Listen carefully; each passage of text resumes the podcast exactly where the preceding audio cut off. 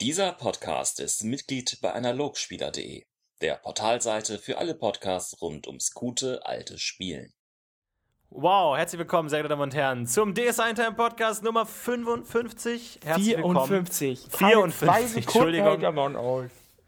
Tut mir leid. Heute ist eine besondere Folge, denn heute haben wir nicht nur einen Gast, sondern einen waschechten Experten zum Thema Sprache und Akzent. Ihr hättet es nicht gedacht, aber tatsächlich kommt diese Folge irgendwann wieder. Es ist kein Aprilscherz, wir ziehen es heute durch. Nicht alleine, sondern mit Robert. Herzlich willkommen. Ja, hallo. Freut mich, dass ich dabei sein darf. Ja, und Philipp ist auch dabei. So. Und äh, viele Leute haben kommentiert zu diesem Thema Sprache und Akzent. Ich glaube, es ist ein sehr heiß diskutiertes Thema, weil es schwankt so ein bisschen zwischen, es ist scheißegal und es nervt. Und wir werden heute mal so ein bisschen gucken, wo in dem Spektrum äh, wir uns da ansiedeln können. Wir haben deswegen äh, Robert eingeladen. Robert, du bist Experte. Warum? Weil ich Linguist bin und äh, also falls das äh, Fachleute interessiert, also ich habe im Wesentlichen historische Linguistik gemacht. Das heißt in Kürze gesagt, man lernt ganz, ganz viele alte Sprachen und rekonstruiert daraus eine noch ältere Sprache. Also es ist quasi Sprachwandel studierter. So, und bei DSA ist Sprache ja im Grunde so, dass man abends spielt und sich unterhält und nach dem Abend dann merkt, oh fuck, ich hätte den ja gar nicht verstehen können. Naja, scheißegal, auch nicht so wichtig. so, was kann man da vielleicht noch mehr draus machen? Das ist die große Frage heute. Aber ich muss auch mal ganz kurz sagen, Robert, ich finde super, dass du dich äh, bereit erklärt hast. Äh, Robert, um das ganz kurz zu erklären, hat die großartige äh, Idee gehabt, einen guten Kommentar zu schreiben. Also äh, nur weiter so. Wir, wir, wir lesen den Shit auch, okay? Es, es lohnt sich. Ich wollte an dieser Stelle nur sagen, ihr seid alle toll. Und Robert vor allem, weil er Linguist ist. Und sprechen Ich kann- kann. Zwei gute Ja. Dinge.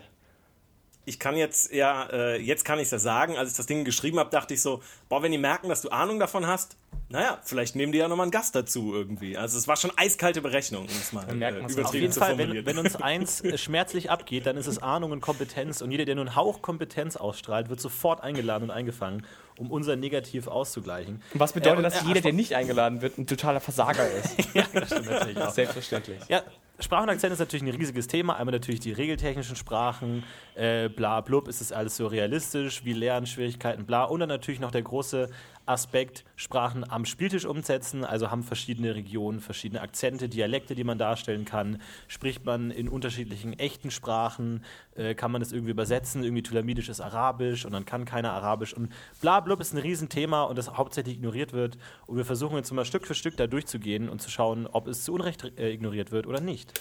Da kann ich ja gleich mal anfangen. Weil, was mich eigentlich immer so ein bisschen immer interessieren würde, wer, also ich meine, bei dir, Tini, weiß ich so, du, du spielst mit mir, aber würdest du, Robert, denn am Spieltisch überhaupt das verwenden? Also sprichst du in Akzenten, Dialekten, Sprachen, verschiedenen Dingen oder übergehst du das Thema auch größtenteils? Also, da ich ja äh, fachlich da interessiert bin, stehe ich auch immer der, vor der Frage, was soll ich da machen, wie soll ich das machen? Und ich komme oft auch echt zu dem Schluss, eigentlich ist es irgendwie ein bisschen doof. Denn ich persönlich finde, es gibt kaum was Peinlicheres, als wenn irgendjemand am Spieltisch sitzt und sich da irgendeinen mit irgendeinem Akzent zurechtbricht und das einfach nur nur albern klingt. Ich muss dann immer irgendwie wegbrechen und wenn dann da einer irgendwie meint, der Koschbauer müsste in Bayerisch sprechen und der, der Almadana mit Spanisch und der, der Horasia mit Französisch oder so, da denke ich mir dann immer so, wow, ja, jetzt denke ich mir da irgendwie so einen so einen so einen französischen Straßenmaler, ja, aber keinen Horasia oder irgendwie so einen so einen, so einen bayerischen, der da so in seinem Wirtshaus sitzt, aber nicht an Kosch. Und das ist, finde ich, immer so, also wenn man jetzt mal mit dem Thema Akzente da oder Dialekte, sagen wir mal, anfängt, das ist irgendwie, also für mich ist das ein Riesenproblem. Ja, Mein- also vielleicht also- nochmal, Entschuldigung, weiter.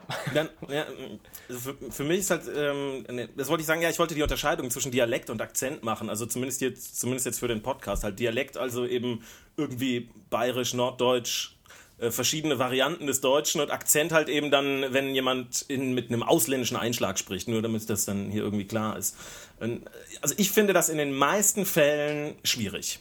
Mindestens schwierig. Ja, ich, find- finde, äh, ganz auffällig ist es mir immer aufgefallen, ich mache ja auch so ein bisschen Lab nebenher und immer wieder gerne sieht man, also DSA-Lab auch, und immer wieder sieht man auch gerne mal Torwaller und ich muss, also ich als bin ja Süddeutscher und wenn ich einen Hamburger Dialekt höre oder einen Bayern, der versucht, Hamburgerisch zu sprechen, dann ist das auch immer ganz schlimm für mich. Also ich finde, das hat das Gegenteil von einem Nordmann irgendwie, habe ich da vor Augen. Und vor allem, da ich ja auch ein bisschen Norwegisch kann, und sogar, also dass wir besser vorstellen könnte, einen norwegisch sprechenden Menschen vor mir zu haben, finde ich das immer ganz peinlich und, und schmerzhaft. Und ich bin echt froh, dass wir das Problem nicht, nicht hatten so bis jetzt, aber Also das ist immer, genau, das ist das große Problem und ich glaube, deswegen lässt man doch immer am liebsten gleich komplett die Finger davon und sagt, okay, dann, dann, dann lieber gar nicht.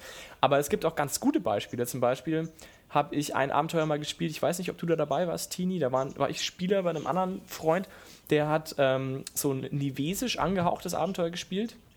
Und der hat Schwedisch, der spricht sehr gut Schwedisch und hat dann äh, Schwedisch quasi einfach als nivesische Sprache definiert. Also da sind wir dann auch wieder an einem Punkt, wo der Meister dann so ein bisschen macht, was er will. Ich bin mir nicht sicher, ob Nivesisch eine klar definierte äh, äh, Pendant-Sprache besitzt, aber hat halt Schwedisch genommen, das war wundervoll äh, am Spieltisch, hat sehr gut gepasst, vor allem weil niemand von uns gut genug Schwedisch konnte, dass es äh, verstanden worden wäre, aber man hatte so eine gewisse Grundahnung, was es wahrscheinlich sein könnte, weil Schwedisch ja doch sehr ähnlich oder wenn man so ein bisschen Norwegisch spricht sowieso. Und es war äh, echt großartig cool und da zum Beispiel hat es mir sehr gut gefallen und bin mir sicher, dass es da auch Möglichkeiten gibt. Also da bin ich so ein bisschen, ich weiß auch nicht, aber Tini, hast du schon mal irgendwie versucht, Sprachen äh, an den Spieltisch zu bringen? Äh, ja, wir haben ja unsere ähm, Borborat Nebencharaktere, wo ich einen Koch gespielt habe, der aus Tobred kommt, dem ich so versucht habe, so ein bisschen norddeutschen Einschlag zu geben, was auch ganz gut war, weil das halt kein äh, Charakter ist, den man lange spielt, äh, sondern halt nur hier und da mal und man da irgendwie sowas mal ausprobieren kann. Weil das war auch so ein bisschen der Tenor in den Kommentaren und ich glaube, da sind wir uns ja auch alle einig. Natürlich kann das total cool sein, wenn man fremde Sprachen und Akzente und Dialekte verwendet und wenn man dann irgendwie sich so eine Elfensprache ausdenkt und dann übersetzen muss mit der Elfe und bla und nur einer spricht Elfisch und es ist natürlich mega die Immersion und man fühlt sich in der fremden Welt und alles, aber es, es kann halt keiner einfach so. Das, die Kompetenz ist halt nicht da und es steht halt auch vor allem dem hauptsächlichen Spielmodus im Weg. Man redet halt die ganze Zeit und muss halt die ganze Zeit reden und spielt DSA einfach nur durch Sprache. Und wenn da dann irgendwelche Stolpersteine allen Weg gestellt werden, dann ist es halt umso nerviger, weil es halt gleich das gesamte Spiel äh, betrifft. Und äh, da, glaube ich, hat es einigermaßen gut funktioniert. Hat jetzt, war jetzt aber, wie gesagt, auch nicht so der große Einschlag, dass es die ganze Zeit genervt hat. Und äh, an sich äh, keine Ahnung, sehe ich da auch immer relativ nüchtern drauf und sage, es ist egal, weil es sind ja dann wieder unglaubliche Schwierigkeiten, wenn einer aus der Gruppe dann kein Rogolan spricht und dann der Zwerg spricht und er hört es ja doch als Spieler und man hat ja dann auch nicht den Bock, es ständig alles wieder zu übersetzen und dann ihm nochmal zu sagen, sondern man äh, setzt dann einfach voraus, dass die, dass die Charaktere ihm das übersetzen, man es als Spieler aber nicht unbedingt macht und dann sowieso alle auf dem gleichen Wissensstand sind und so. Das ist dann auch, da wird dann einfach viel übersprungen, weil es einfach in, in dieser Konstantheit, wenn man konstant mit Sprache zu tun hat, einfach nervt. Und das, glaube ich, stand auch in den Kommentaren meistens so, ja, ist cool und macht total Spaß, wenn man einen neuen Charakter ausprobiert, sich zu überlegen, wie spricht der und hat er vielleicht auch irgendwie abhängig, unabhängig von, von Dialekt und Akzent auch so einen eigenen Duktus irgendwie, kommt er aus der Gosse und benutzt irgendwie andere Begriffe und was auch immer. Aber glaube, der, der Tenor war, dass sie wenigstens dann wirklich auch lange durchhalten, weil man dann am Ende sich doch auf den Plot konzentriert und auf die anderen Sachen und das dann so langsam Stück für Stück wegfällt. Also auch, ja. ich glaube, ich kann es cool sein das, äh, äh, nochmal meine Frage äh, zurück. Also war es dann wirklich jetzt, äh, Philipp, bei dir so, dass dann der eine da gesessen hat und euch mit Schwedisch zugetextet habt und ihr da fünf Minuten saßt und euch gedacht habt, was labert der? Oder nee, nee, nee, wie sah das nicht, aus? Also der hat das echt fein gemacht. Der hat halt ähm, okay. gewisse Ausrufe natürlich auf Schwedisch gemacht und so kurze Gespräche Aha. zwischen NSCs. So ein bisschen so, die tauschen sich gerade aus und du hast halt so ein bisschen das Gefühl gekriegt, okay, es geht, die reden gerade irgendwas. Und was auch cool war, wir sind dann auch, also das war ein bisschen auch von der außerhalb dieser DSA-Lore so ein bisschen individuell. Da kam dann auch mal, da ist man dann, sag ich mal, noch mal mehr ins Abseits gerutscht in ein anderes Tal und da war dann noch mal weniger Kontakt zur Außenwelt und da waren dann Leute, die haben dann nicht mehr, mehr die Nivesen verstanden, so ungefähr, war die Grundidee und die ähm, mussten dann mit uns kommunizieren und niemand konnte mit denen kommunizieren. Und da war das natürlich dann schon ziemlich spannend, wenn man wirklich jemanden vor sich hat als Meister, der wirklich auch mit Händen und Füßen versucht, dir was zu erklären. Ähm, aber du ihn wirklich einfach nicht verstehst, also kommunizierst. Und deswegen da kannst du auch wirklich dann versuchen, mit Händen und Füßen zu reden, weil es lohnt sich sozusagen. Und das hat dann auch irgendwie Spaß mhm. gemacht an der Stelle, weil man halt da so ein bisschen wirklich versucht hat, mit dieser Person zu, zu, zu kommunizieren am Spieltisch. Also wirklich direkt gegenüber sitzen. Das war cool, das war Spaß gemacht und war, glaube ich, in dem Zusammenhang auch echt äh, wirklich passend. Und da hätte ich ja, mir das, das auch nicht vorstellen können. Ich hätte mir auch nicht vorstellen können, wie er das hätte machen wollen in deutscher Sprache, ehrlich gesagt wie das Alternativ Ja, das ist ja, ist ja oft so, wenn man den Barbaren begegnet, mit dem man sich dann nicht unterhalten kann, dann, dann fällt das in so einen Ich Tarzan, du Jane-Modus. Und das ist eigentlich auch total dämlich, weil das dann irgendwie, äh, irgendwie so eine mangelnde Kompetenz, oder da denkt man, das ist total der Idiot, aber das ist der eigentlich gar nicht, nur weil es halt jetzt der Meister irgendwie da Rade bricht. Aber meinst du, das ist schon richtig? Würde, meinst du, es würde sich lohnen mal, wenn man jetzt sagt, hey, ich bin Meister, ich habe Bock auf sowas, dass man sich einfach ein paar Sätze raussucht und das dann vorarbeitet? Ich meine, das könnte man ja recht einfach vorbereiten. Du müsstest ja eigentlich nur eine Sprache wählen, die eh keiner spricht und dann einfach ein paar Wörter davon sagen. Ist ja eigentlich auch egal, was das bedeutet. Ähm ja, da, da würde ich auf jeden Fall ja sagen, aber um da vielleicht noch ein anderes Thema kurz vorher noch einzuwerfen, die Frage ist halt, äh, ist man wirklich jetzt hat man sich darauf geeinigt in der Gruppe, was denn jetzt was ist. Weil, also wenn jetzt einer Schwedisch mit Nivesisch verknüpft, also da hätte ich am Spieltisch, glaube ich, schon Probleme. Auch wenn es vielleicht grundsätzlich cool ist. Ähm, oder eben in den Kommentaren schrieb jemand, dass er hey, äh, seinen Horasia mit Französisch spricht. Und ja, also für mich ist das Horasische eher Italienisch. Und also da finde ich halt, ist dann immer so eine hohe so eine hohe Diskrepanz vielleicht in der Gruppe vorhanden. Also ich meine, wenn man da alle auf der Wellenlänge ist, ist das okay. Aber ja, also ich weiß nicht, ich hatte mal einen Torwaller irgendwo auf einer Konrunde, der sprach halt eben mit einem mit einem norddeutschen Akzent und ich dachte echt so, okay, das geht jetzt mal gerade gar nicht, ja. Also das gesagt, war wirklich so wie bei Werner fast, ja. Also, aber gibt's äh, da, hast du da ein Gefühl dafür? Also ich, ich muss gestehen, ich habe mich nie aktiv darum bemüht, rauszufinden, welche Sprache wo gesprochen wird. Also was der, was das Pendant immer ist. Deswegen ist es mir nicht so im Detail klar, ehrlich gesagt. Ähm, weißt du das besser? Also wie das verteilt sein soll? Oder machst du das auch eher so aus dem Bauch raus, wie du das schätzt, was es sein könnte? Ich meine, man könnte es ja aus diesen äh, Regionalbänden so ein bisschen rekonstruieren, schätze ich, aus den Wortfetzen, die da angegeben sind. Aber das habe ich mich jetzt nie so aktiv darum bemüht, ehrlich gesagt.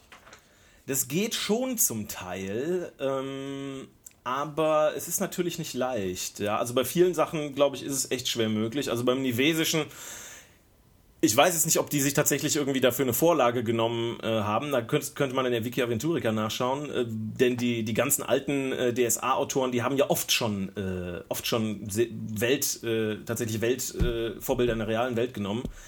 Ja, also manche Sachen, klar, das geht. Ich meine, Bosparano Latein ist natürlich logisch. Äh, das Torwalsche, dass das in irgendeiner Form äh, sich nordisch äh, anhört, am ehesten isländisch vielleicht. Gut, das mal, das ist auch richtig. Das Tulamidia, dass das natürlich klar arabisch ist und auch sagen wir mal, andere orientalische Sprachen sind da auch mit eingeflossen. Das ist natürlich im Groben alles klar, aber so gerade wenn man dann so äh, regional irgendwie spricht, ja, sind jetzt die, die Weidener oder die Koscher, haben die jetzt das Bayerische? Ja, oder? genau, das ist so. so ne? ich, was ist mit den Zwergen? Ja? Sind die Albernier jetzt, äh, das ist mal, was mich ein bisschen irritiert, sind die Albernier jetzt Engländer oder, ja. oder wer ist, oder Schwaben? Ich weiß, oder ich Iren, Iren, Iren, sind es vielleicht auch Iren? Ja, ja, kann man auch mal fragen, ja. Äh, hoppala. Also das, äh, ist das, äh, schwierig. Äh, ja, wenn man da alles auf der Wellenlänge ist, okay. Und und wenn das Orkische so wird spannend. Wer ist Orkisch? Wer, wer kriegt die große Ehre, orkische Sprache sein zu dürfen? da wird es dann interessant. Also ich glaube, ich glaube, da ist man echt noch verloren im Posten, wenn man in der Richtung weiter äh, weitergeht. Ich glaube, was sich lohnt, ist, wenn man tatsächlich jetzt irgendwo ein Torwall ist und da begegnet einem ein Tulamide, dann kann man so einen Einschlag machen. Ich glaube, da kann es dann vielleicht sinnvoll sein, mit einem NSC äh, aber im, im, wenn du jetzt halt in den Tulamidenlanden unterwegs bist, warum sollen die dann da alle irgendwie sich mit einem arabischen Akzent ein zurecht, äh, zurecht äh, wuseln? Das fände ich völlig unpassend und auch irgendwie völlig. Also du meinst, nervig. dass du innerhalb der, der, der, der tulamidischen Sprache quasi noch eigene Akzente baust, oder wie? Ja, also, ne, wie gesagt, wenn ich, ja genau, wenn ich in den Tulamidenlanden spiele, warum soll ich dann jeden, dem ich begegne, äh, einen arabischen Akzent verpassen? Das ist also, allerdings würde das jemand machen? Das ist, also ich würde das nicht machen, das wäre Würdest du nicht machen? Genau, das ist nämlich eine gute Frage, nee. weil das mache ich nämlich manchmal eben schon und zwar teilweise sehr unbewusst. Also ich weiß nicht, Tini, okay. ob, äh, du bist ja mein Leidtragender. Du musst es immer ertragen. Ich weiß nicht, wie es dir damit geht, aber also manchmal fällt es mir auf, manchmal fällt es mir nicht auf, dass ich das einfach tue. Ich scheiß Rassist. Ich mach's einfach einfach. Fällt dir das auf? Ja, ab und zu schon und das ist auch nicht schlimm und so. Also ich glaube, das ist also so, so Akzente, die so klar sind wie Tulamidisch, äh, Arabisch, kann man dann noch am ehesten machen. Aber halt dann halt auch nicht konsequent so. Aber ich glaube, da, das, das akzeptiert man auch als Spieler. Dass, da geht jetzt wieder die Immersion komplett verloren noch. Man ist dann mega total drin. Aber, für mich ist das auch ja. teilweise echt wichtig, auch wenn das natürlich total bescheuert ist, weil ja die Leute für sich genommen sich perfekt verstehen und man müsste ja dann eigentlich wieder kein. Also das ist ja was mein Problem auch so ein bisschen an der Stelle ist ja eben, wenn man sich, wenn man die Sprache perfekt beherrscht als Charakter, dann würde man ja quasi perfekt sprechen. Demzufolge müsste man sich ja eigentlich wieder Deutsch unterhalten. So, aber wenn ich jetzt wieder mit jemandem Deutsch spreche in einer anderen Sprache, dann geht für mich das auch wieder ein bisschen verloren. Also es würde mir leichter fallen, äh, interessanterweise weiterhin mit dem Dialekt zu sprechen, obwohl man die Sprache quasi perfekt versteht und, sich unterhält, einfach nur, weil ich dann es mir leichter fällt, mich da reinzudenken. Ich weiß nicht, ob das bei euch auch so ist. Ehrlich gesagt. Das ist halt die Frage, wofür man die Sprache nutzt. Macht man das, um irgendein atmosphärisches Bild zu erzeugen oder macht man das, um tatsächlich irgendwelche innerweltlichen, logischen Verhältnisse abzubilden? Und ich glaube, wenn man es wegen ersterem Grund macht, dann kann man auf jeden Fall was erreichen, aber bei zweitem ist man echt, glaube ich, auf verlorenem Posten. Ja, also wenn man den zweiten konsequent umsetzt, dann darf man nicht mit Akzenten sprechen.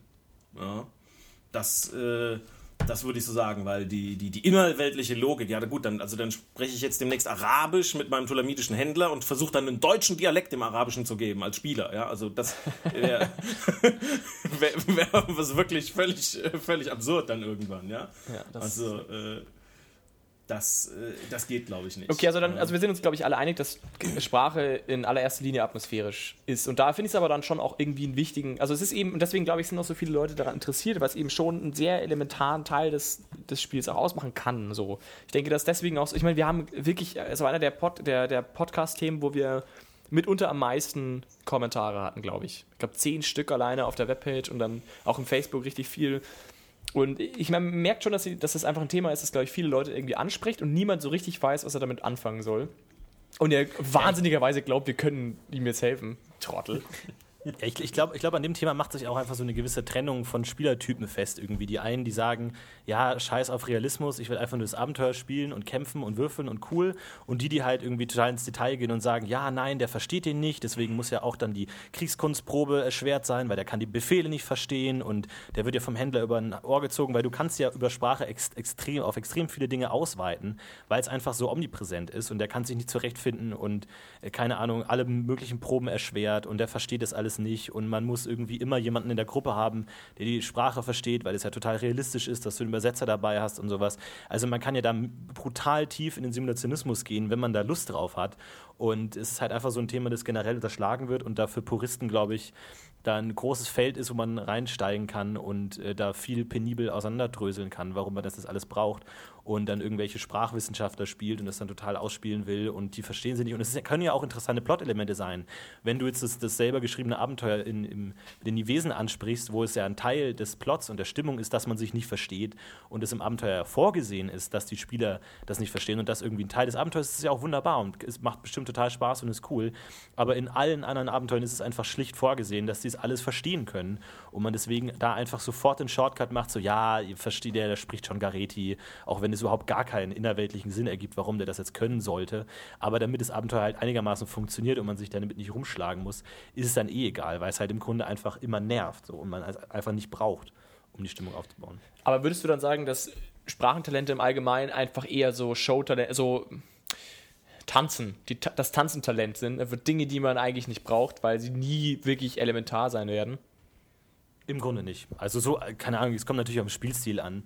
Aber im Endeffekt ist es wirklich egal, weil im Endeffekt spricht dann doch einer für die Gruppe und übersetzt dann alles. Und du, klar, du kannst dann sagen, man muss irgendwie alle Sprachen abgedeckt haben oder bla. Aber im Endeffekt, kein Meister der Welt wird sagen, ja, ihr könnt das Abenteuer jetzt nicht vernünftig spielen, weil keiner von euch Rogulan spricht und ihr einfach unter Zwergen seid. Und es ist einfach vorgesehen, dass ihr unter Zwergen seid. Und ihr müsst unter Zwerge gehen, um das zu spielen. Und dann sagt der Meister halt im Grunde, ja, wäre cool, wenn einer von euch vielleicht Rogulan lernt im Vorhinein. Dann gibt halt einer seine 60 AP aus, um das zu steigern oder hat's schon oder wählt sich's aus, bla. Und dann übersetzt er halt alles, was im eigentlichen Spiel dann überhaupt keinen Unterschied mehr macht. Und dann ist es auch egal. Also im Grunde könnte man für mich das auch größtenteils einfach streichen, weil es einfach immer der Dramaturgie des Abenteuers zum Opfer fällt und da eigentlich auch nie hilft. Naja, aber ich finde schon, also ich finde es einen absolut wesentlichen Teil von der Talent, von den ganzen Talententwicklungen von einem Charakter. Ich meine, wenn du dir aussuchen kannst, ob du schmieden oder äh, grob schmieden oder Holz bearbeiten oder Tischlern kannst und das alles einen Unterschied macht, dann finde ich es auch wesentlich, welche Sprache du sprichst. Aber es stimmt, dass es am Spieltisch nicht so viel verloren hat, aber Frage ist jetzt schon, Ja, und vor allem, du kannst ja auch diese ganzen Unterschiede nicht abdecken. Also ob der jetzt ein, zwei oder acht Punkte in der Sprache hat. Klar kannst du am Anfang sagen, ja, du verstehst die Sprache nicht ganz gut, aber der Meister wird sich nicht die Mühe machen, immer wenn ein Zwerg spricht, jetzt irgendwie jedes dritte Wort auszulassen oder irgendwie Worte zu vernuscheln, um darzustellen, dass der Spieler es ja nur zu 40 Prozent versteht. Das wird er nicht tun. Er wird es einfach ganz normal verstehen und irgendwann nach, nach zwei, drei Unterhaltungen wird einfach auch der Aspekt komplett wegfallen. Das heißt, du lernst die Sprache entweder gar nicht oder du investierst halt ein paar Punkte rein und dann im effektiven Spiel kannst du es flüssig sprechen. Weil kein Mensch sich die Mühe macht, das irgendwie aufrechtzuerhalten. Und dann ist es auch egal, wie komplex die Sprache ist und so, weil es halt immer allem anderen zum, zum Opfer fällt, weil es im Grunde zu egal ist, als dass man jetzt diesen riesigen Aufwand machen würde, um es realistisch zu machen. Weil im Endeffekt ist Realismus dann auch egal. Das hört sich ganz schön deprimiert an, ey. Ich wollte gerade sagen, also wenn wir das jetzt alles so, was wir bisher gesagt haben, mal zusammenfassen, dann können wir jetzt eigentlich beenden und sagen, streicht es einfach aus den Regeln raus, ignoriert es komplett und wer sich die Mühe macht, möge es atmosphärisch geschickt einbauen, aber Vorsicht ist meistens peinlich. Also, ich, also ist natürlich ein hartes Urteil. Also ich finde, ich sehe es nicht ganz so. Also, Ich würde ja, nicht, nicht genau, anschließen. das will ich eben jetzt, habe ich jetzt mal nur so überspitzt formuliert, weil ich es eben eigentlich auch nicht so sehe, weil ich vielleicht auch noch mal jetzt vielleicht darauf zu sprechen kommen würde, wo man es denn super anwenden kann. Und das hast du, Philipp, vorhin auch schon angedeutet, dass man eben äh, bestimmte Ausdrücke sich raussuchen sollte. Also so ein Vokabular schaffen. Und dafür sind die, die Spielhilfen äh, auch super geeignet. Also ich habe mir das vorhin nochmal angeschaut und also bei den DSA 4 Sachen geht es, äh, bei den DSA 3 Sachen war es echt teilweise krass. Da waren dann da am Ende irgendwie drei Seiten mit Fachausdrücken. Ich glaube, im Drachengreifen Schwarzer Lotus gibt es am Ende irgendwie so 10, 20 Seiten mit Tierbezeichnungen auf Tulamidia, Istira und was weiß ich nicht noch was für Sprachen und so. Und wenn man sich da Mühe macht im Vorfeld, sowohl als Spielleiter als auch als Spieler, glaube ich, da kann man sich eine ganze Menge raussuchen. Und ich glaube, es ist viel sinnvoller, wenn man im Horasreich unterwegs ist, sich 20 Fachausdrücke zuzulegen, als die ganze Zeit mit dem italienischen Akzent zu sprechen. Ich glaube, das ist atmosphärisch, kann man damit tausendmal mehr erreichen. Aber funktioniert das denn? Also die 20 Begriffe, die du dann für 20 verschiedene Tiere zurechtlegst, wie hoch ist die Wahrscheinlichkeit, dass überhaupt einer dieser Begriffe vorkommt? Wenn du Und Meister steuerst bist, die hoch. ständig dahin und dann musst du das auch noch alles auswendig lernen. Oder du schlagst halt danach so, oh mein Gott, heute war wieder ein Blätter, Blätter, Blätter und und dann sagst du irgendein Wort. Also klappt das denn wirklich? Weil ich meine, wenn du ein Wort von Tausenden dann anders sagst, ist es dann wirklich so ein Effekt? Oder denkt man sich dann nur, hä? Was, was war das denn jetzt gerade? Ich würde das im Wesentlichen mit Begriffen machen, die äh, für die Kultur dann im Spiel relevant sind. Also ne, Beispiel Also Horasreich, weil wir da. Bitte? Sowas wie Badok. Ja, sowas wie Badok oder im Horasreich gibt's ja diese fünf Tugenden, wodurch sich Ehre definiert oder so. Wenn man die einfach drauf hat und vielleicht auch noch ein paar andere Begriffe, ich meine, du kannst dich natürlich hinsetzen und im Vorfeld 10, 20, 150 Vokabeln lernen. Ähm, äh, wenn, also fände ich super, wenn das jemand macht. Äh, aber ich glaube, auch da als Meister dann einfach reinwachsen, wenn man in so einer Region ist, sich mal anschauen, wie, wie läuft das so. Und da sind auch ganz klar irgendwie die Spieler gefordert, denke ich. Ähm, dass man sich als Spieler echt so ein paar Dinge zurechtlegt, die man gerne mal dann wieder anwendet. Und ich glaube, das wächst dann so, wenn man mit einem Charakter ist. Und ich glaube, klar kann man sagen, dass es vielleicht viel Aufwand ist, aber ja, also ich fände das, fänd das gut und das ist in meinen Augen der, der sinnvollste Weg, das, das unterzubringen. Ja, ich denke auch fast ein bisschen, dass das der Punkt ist. Ich, ich glaube, was noch ein ganz wesentlicher Punkt auch zu dir noch von Sprache ist, ist auch die ganz einfache Tatsache, dass man einfach immer ein Bild damit hat im Kopf. Das heißt, wenn du dir die Mühe machst, äh, Dialekt, also Akzent zu sprechen und das richtig hinzukriegen, dann, wenn du Horasier bist mit italienischem Akzent oder französischem Akzent, finde ich, dann hat man auch immer noch ein zusätzliches Bild im Auge, äh, im, im Kopf. Das heißt, man hat auch da die Chance, zumindest was draus zu machen. Man kann es auch verkacken und es wird peinlich, aber ähm, ich habe eigentlich schon immer das Gefühl, dass es zumindest im Kleinen auch immer nützlich ist. Und gerade wenn man so einzelne Vokabeln raushaut oder man kann ja auch Meister als Meister, wenn du weißt, okay, es wird Folgendes passieren, dass du dann darauf äh, entsprechend vorbereitet bist und vielleicht ein, zwei Kleinigkeiten dir aufschreibst. Ich glaube sowieso, dass es, das ist eigentlich eh, das sage ich jetzt gerade, wo ich es nie tue. Ich glaube, ich sollte auch, äh, oder man sollte grundsätzlich als Meister eh öfter mal Texte, die man sagen will, auch aufschreiben. Das, glaube ich, würde gut tun. Ich tue es auch viel zu selten, ich weiß nicht. Aber dann könnte man sowas eben wunderbar auch machen. Denke ich mir dann immer. Stimmt. Zumal, wie ich vorhin auch nochmal festgestellt habe, also es gibt äh, sowohl von offizieller Seite, wie ich ja gesagt habe, und auch von inoffizieller Seite aus echt einen Haufen guter Zusammenstellungen für diese ganzen Sprachsachen. Also ich habe irgendwo so ein aventurisches Wörterbuch gefunden, äh, wo anscheinend echt aus allen Publikationen alle Begriffe drin sind, ja, mit Übersetzung jeweils dann Tulamidia-Begriff, dann ins Gareti übersetzt und dann auch nochmal andersrum. Das war irgendwie ein ganzer Haufen. Super cool. Habe ich vorhin per Zufall gefunden. Ich dachte so, das ist ja geil. Ja, also ich glaube, da kann man viel, äh, viel machen. Und dann kriegt man, glaube ich, auch ein Gefühl dafür, aha, gut, dann nehme ich jetzt fürs Arabische, ich will jetzt aber wissen, was das halt heißt, dann nehme ich mir da noch was raus. Oder fürs Irische, okay, dann nehme ich halt das Herr der Ringe, äh, fürs, fürs Elfische nehme ich halt das Herr der Ringe Elfisch. Oder ich bastel mir selber Wörter. Also irgendwie gucken, welche, welche Silbenstruktur ist da und dann, dann, dann kriegt das, glaube ich, jeder hin, sich dann da selber vielleicht irgendwie drei, vier Wörter zusammenzusetzen. Kann ich mir schon vorstellen. Aber kannst du dir auch vorstellen, dass man irgendwie das einigermaßen regeltechnisch umsetzt? Weil also bei mir kam es glaube ich, noch nie vor, dass ich die Sprachentalente echt gewürfelt hätte. Oder zumindest wüsste ich nicht wirklich, ob ich das jemals getan hätte. Ich ka- kann mir auch nicht vorstellen, wann man dieses Talent jemals wirklich sinnvoll einsetzen kann. Hast du das jemals benutzt? Ja, witzigerweise, also ich leite bei uns gerade in der DSA-Runde, habe ich jetzt äh, angefangen, ähm, so seit zehn Sitzungen oder so bin ich am Leiten und ich weiß, ich, ich überlege gerade, wo ich das, wo ich das habe einsetzen lassen. Ähm, äh, pass auf, genau, ich habe zum einen, äh, habe ich jemanden mal auf Bosbarano würfeln lassen, ob er die Bedeutung eines Namens äh, herausgefunden hat. Ja, mhm. Also für sowas zum Beispiel. Ähm, dann äh, glaube ich, oder wo habe ich das denn noch gemacht? Weiß ich nicht, aber also da kann man auf jeden Fall Sachen finden. Also es ist natürlich schwer, Gerade bei Schriften geht es aber relativ einfach. Bei Schriften ja. macht es auch einigermaßen Sinn, weil das hat was Handwerkliches irgendwie so. Ja, ne? Du setzt dich hin, aber sprechend finde ich es nochmal ein bisschen ja, vielleicht, wenn man so, so im Speziellen, du bei jedem Satz, du willst nicht bei jedem Satz sagen, so, hast du das jetzt wirklich verstanden? Oder jemand sagt was zu dir, was total wichtig ist und oh, verstehst du oder nicht? Und dann würfelst du drauf. Das erscheint mir irgendwie unpassend. Ja, aber ich weiß nicht. Also wenn der, wenn der nostrische Ritter äh, in Alanfa unterwegs oder sagen wir in, in, in, in, äh, in Kunchum unterwegs ist und leider nur äh, Tulamidia äh, 7 hat und dann versucht er halt da irgendwie einem Händler was abzuschwatzen oder irgendwem was klar zu machen, dann würde ich nicht nur eine Überredenprobe verlangen, sondern ganz klar sagen, dann würfel jetzt erstmal gucken, ob der überhaupt weiß, was du von dem willst. Und dann gucken, ob das klappt.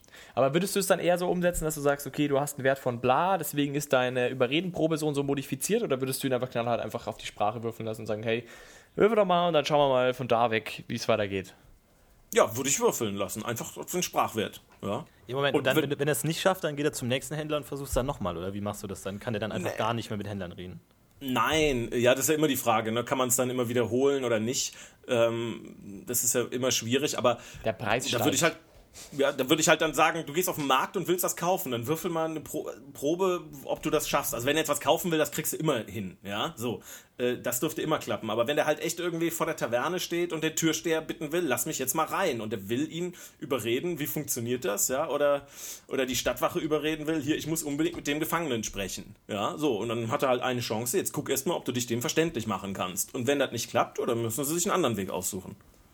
Also ja, könnte ich mir schon vorstellen, das an der Stelle einzusetzen. Also als Erschwernisse auf Proben und so kann ich mir das auch sehr gut vorstellen, gerade über Reden und sowas in der Richtung, dass er dann einfach dich über den äh, Tisch zieht und dann wahnsinnig viel Geld abnimmt. Aber auf der anderen Seite ist es halt, halt sowas, wenn man muss immer denken, man ist ja in einem Abenteuer drin. Und wenn das Abenteuer vorsieht, du musst jemanden aus dem Gefängnis befreien und die Wachen bestechen und dann du einfach sagst, okay, ihr versteht nicht, das ist halt ärgerlich, weil vielleicht ist das die einzige Möglichkeit. Oder halt gut, kann man natürlich einsetzen, dass die Helden sich was anderes ausdenken müssen, wenn es einfach nicht klappt oder verstehen. Ist halt die Frage, inwiefern man das dann wirklich durchziehen kann als Meister, dass man einfach sagt, ja gut, wenn die jetzt einfach Pech haben und die mit einfach alle vier Ansätze basieren darauf, mit Menschen zu sprechen und jedes Mal verhauen sie es, dann kann ich das dann noch aufrechterhalten? Kann ich das durchziehen? Oder sage ich dann, ja gut, die verstehen euch schon, weil sie es vielleicht müssen? Also es ist ja immer, es muss sich ja immer dem Plot unterordnen auf irgendeine Art. Außerdem ein Problem, also das will ich jetzt gar nicht so das Problem, Tini, weil ich bin der Meinung, dass es einen Haufen Sachen gibt, wo man eben mehrere Möglichkeiten hat, wo das durchaus legitim ist. Ich glaube, das größere Problem ist eigentlich, dass ähm, die Kommunikation einfach dann mit diesem Würfelwurf so sehr auf das Sprachliche reduziert wird. Ich meine, Kommunikation ist mehr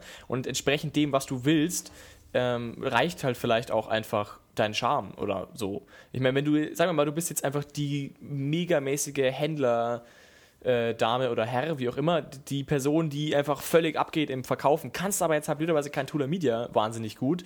Trotzdem bist du einfach extrem gut. Vielleicht kannst du das ja sogar zu deinem Vorteil nutzen, dass du kein gutes Social Media sprichst oder irgendwie das geschickt umsetzen oder keine Ahnung. Du bist einfach ein krasser Typ und dann fände ich es irgendwie schade, wenn du sagst, okay, du kannst kein Tula Media. Also, ergo, bist du beschissen im Sachen verkaufen in, in, im Tula Medienland. Das kann dann auch ein bisschen demotivieren für den Spieler, der das eigentlich ja schon kann. Da wird es dann irgendwie super tricky und sagt, okay, wie würfel ich das dann jetzt? Sagst du dann, okay, machst ein Metatalent aus Sprache und äh, und, und Talentwert äh, überreden oder, oder keine Ahnung, da wird es dann irgendwann sehr schwierig, weil vor allem auch dieser Talentwert im, im, in Sprachen und Akzent, äh, in Sprachen ja auch wieder so schlecht repräsentiert ähm, zu den anderen Talenten. Also wenn du in, in einem anderen Talent einen Wert von 7 hast, dann bist du ziemlich gut.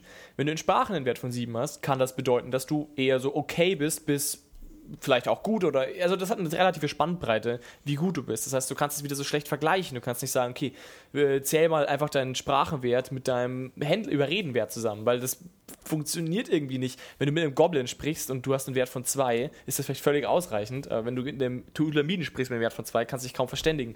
Das finde ich alles immer schwierig und das macht die Sache mit diesen Sprachen so blöd zum Greifen und irgendwie einfach ah, nicht so gut. Ich, ja, Ja, und du nicht. kannst halt, du kannst halt Gesellschaftscharaktere auch relativ leicht aushebeln, weil jemand, der halt mega viel in gesellschaftliche Talente investiert, aber dann halt zufälligerweise die Sprache nicht spricht, weil er nicht wusste, in welche Gegend das Abenteuer führt und dann plötzlich im Tulaminenland ist und dann denkt, okay, den Rest des Abenteuers kann ich halt meinen Charakter nicht benutzen, weil ich schlicht nicht sprechen kann, ist halt auch blöd. Ne? Aber wobei, man, gibt- wobei ich das okay, äh, äh, in gewissem Grad okay finde.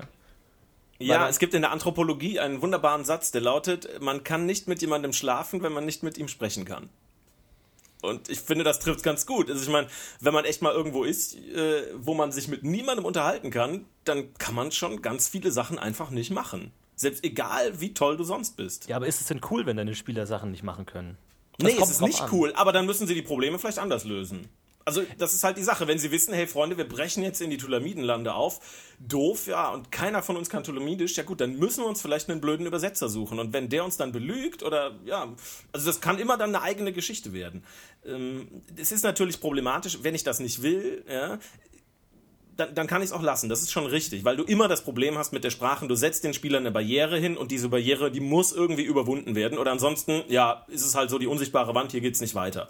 Das ist immer doof. Deswegen tut man sich schon äh, einen Gefallen, wenn man Sprachen, glaube ich, immer nur da einsetzt, wo man äh, tatsächlich wo es immer eine Option gibt, also wo es optional ist, wo man zusätzliches Wissen erlangen kann, wo man eben einen einfacheren Weg finden kann oder wenn die Spieler eben eine super tolle Idee haben, an die der Meister nicht gedacht hat, aber dafür müssen sie dann halt eben dooferweise mit dem jetzt reden können, da würde ich es machen. Aber ich habe äh, noch irgendwie ein, zwei andere Beispiele mir mal aufgeschrieben, wo man äh, vielleicht auch noch eine, auf eine Sprache würfeln kann. Also ähm, zum Beispiel, wenn, wenn man eben wieder der nostrische Ritter will jemanden in Kunchum belauschen, ja, aber es ist halt eben laut ist es unheimlich schwer, in einer fremden Sprache zu lauschen. Also man, es fällt einem viel schwieriger, in einem Stimmengewirr was herauszuhören. Ja? Oder auch, wie schnell versteht man das? Ja? Da stehen drei Räuber vor einem und die labern dann ganz schnell untereinander und dann muss man erstmal hinterherkommen damit, wenn man nicht, nicht äh, in der Sprache drin ist. Also bei solchen Sachen könnte ich mir schon vorausstellen, auch dann würfeln zu lassen und zu sagen, okay, die reden jetzt gerade, prinzipiell verstehst du das, aber mal gucken, ob das reicht, bevor die dir die Armbrust in, in die Brust hauen, ja. Aber wenn sie die Armbrust in die Brust hauen, haben sie eh schon was grundsätzlich falsch gemacht. Ja, den Bolzen, den Bolzen. Ja, äh, ja. Ja, finde ich. Also das, wär, das wären so. Sachen, glaube ich, kann man, kann man schon was machen. Finde ich ganz gut. Ich, da ich, muss sagen, ich muss sagen, ich finde es eher ganz gut, dass erschwert. Da würdest du dann Sinnesschärfe erschwert um Sprache dann würfeln oder sowas. Ja, oder ich würde ihn gar nicht Sinnesschärfe würfeln lassen, sondern nur auf die Sprache. Würde sagen, du verstehst das jetzt, okay? Oder wenn er die Sinnesschärfenprobe gehabt hat, dann noch die Sprachenprobe hinterher. Bam, immer schwerer, schwerer machen für die Spieler. Die sollen mal ihre Abenteuerpunkte in, in, in solche Talente ausgeben und nicht immer nur in Schwerter. damit du dann glücklich gackernd äh, als Meister da sitzt und dich freust. Ja, ja also weiß ich nicht. Dafür ist es halt da. Ne? Aber ansonsten kann man sich halt eben echt hinstellen und sagen, bam, ihr könnt das jetzt alles oder ihr könnt es nicht. Es ist eh sehr günstig, muss man ja ehrlich sagen. Also von dem her ist jetzt nicht so ein Au- Beinausriss, sag ich mal. Und die meisten Charaktere können eh zwei Sprachen, Minimum. Von dem her. Ich meine, die, die Frage, Ja. also ich glaube, die Ideen sind ziemlich gut, die du, die du hast. Ich finde es eigentlich ganz spannend, dass du da so ähm, durchaus sehr erfrischende Ansätze hast. Die Frage ist nur, ob das Problem jemals auftritt, ob man dann, ich meine, dann, in den meisten Fällen muss ich sagen, sprechen meine Charaktere sowieso die Sprache, wo, um was es geht. Das ist echt sehr erstaunlich, wie oft Charaktere eigentlich ein breites Feld haben irgendwie. Und das ist dann eher so eine Frage von einer Einzelaktion, wenn eine Person als Einzelperson die Entscheidung trifft, hey, ich möchte jetzt X machen und dann dabei feststellt, oh, ich kann die Sprache ja gar nicht, dann mag das auf jeden Fall zum Tragen kommen. Und ich glaube auch, dass das eher gut ist. Das ist immer dasselbe, wenn du sagst, ich versuche jetzt da die Hauswand hochzuklettern, auch dann musst du irgendwie was können. Also finde ich das schon durchaus in Ordnung, wenn man sagt, es scheitert einfach an deiner Kommunikation. Aber wie gesagt, ich bin immer noch beim alten Problem. Ich finde, ähm, ich meine, bei diesem Belauschen macht es mega Sinn. Äh, finde ich, klar, da kannst du nicht viel machen, da hörst du es oder nicht. Aber ich finde es äh, gerade mit Kommunikation ist schwierig, finde ich, das immer so anzupassen, weil gerade Kommunikation eben so, so vielseitig ist und ja, es immer sehr stark darauf ankommt, irgendwie, was man konkret dann will von jemandem oder nicht will und wie man sich das verständlich machen kann. Und das finde ich manchmal, da finde ich es ein bisschen schwieriger, das am Spieltisch irgendwie sinnvoll einzusetzen, fair einzusetzen, sage ich jetzt mal. Wüsste ich eigentlich Ja, das nicht. ist, das ist in der Tat ein Problem. Also Da, ja. Ich- ich glaube, Sprachen vielleicht noch mehr als, als viele andere Themen verlangen im Wesentlichen vom Meister, dass er sich genau vorher überlegt, wie kann ich jetzt das konkret einsetzen. Ja?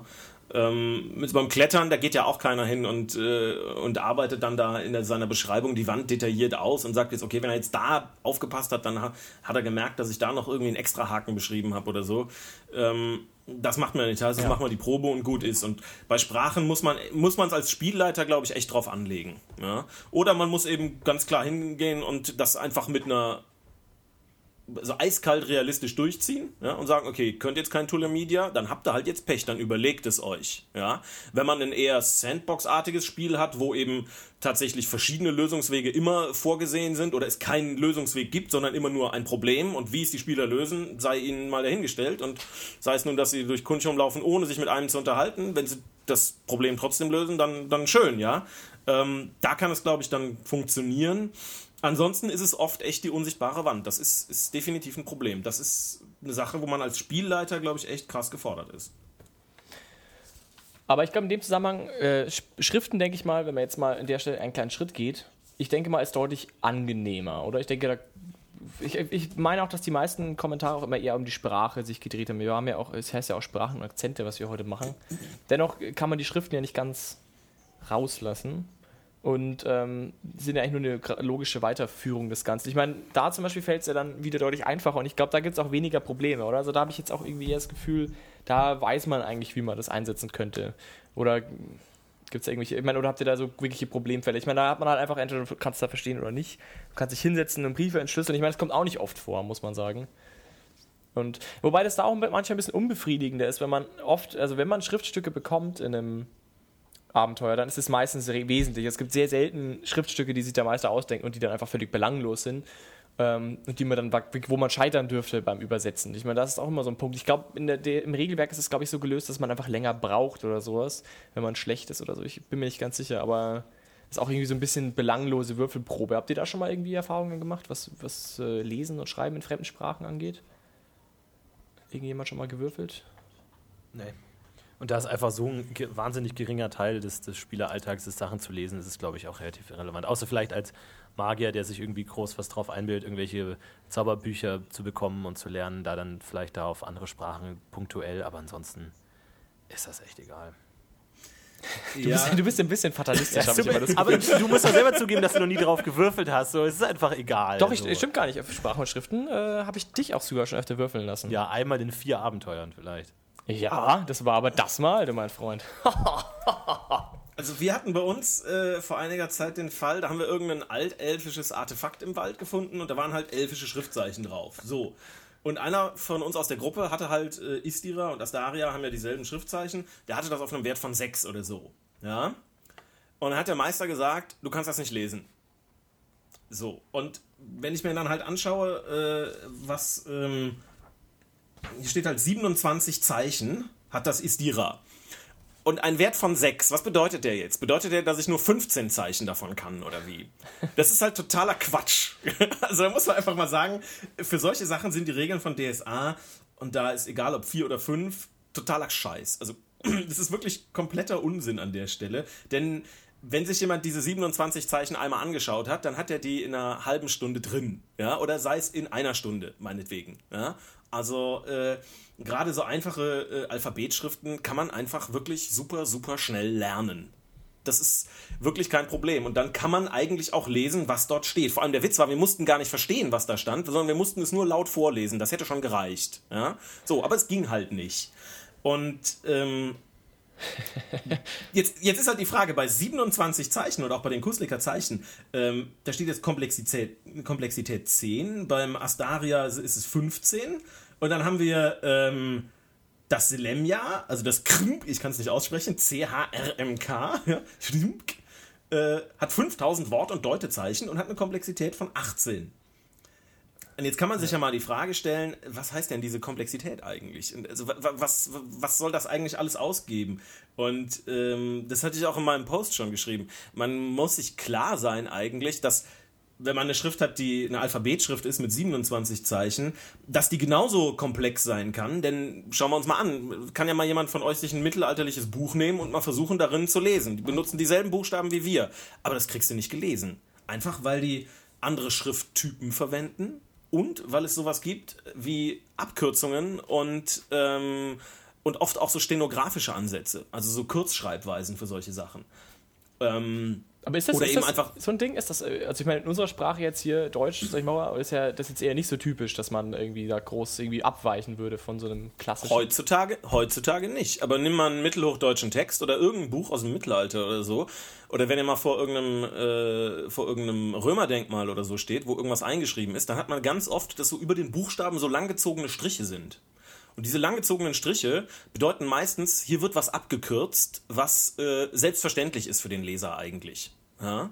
Ähm, oder irgendwie so dann zwei Doppelpunkte mittendrin und dann fehlen da irgendwie acht oder zehn Buchstaben. Das hat man ganz früher, hat man früher sehr, sehr häufig gemacht. Ja?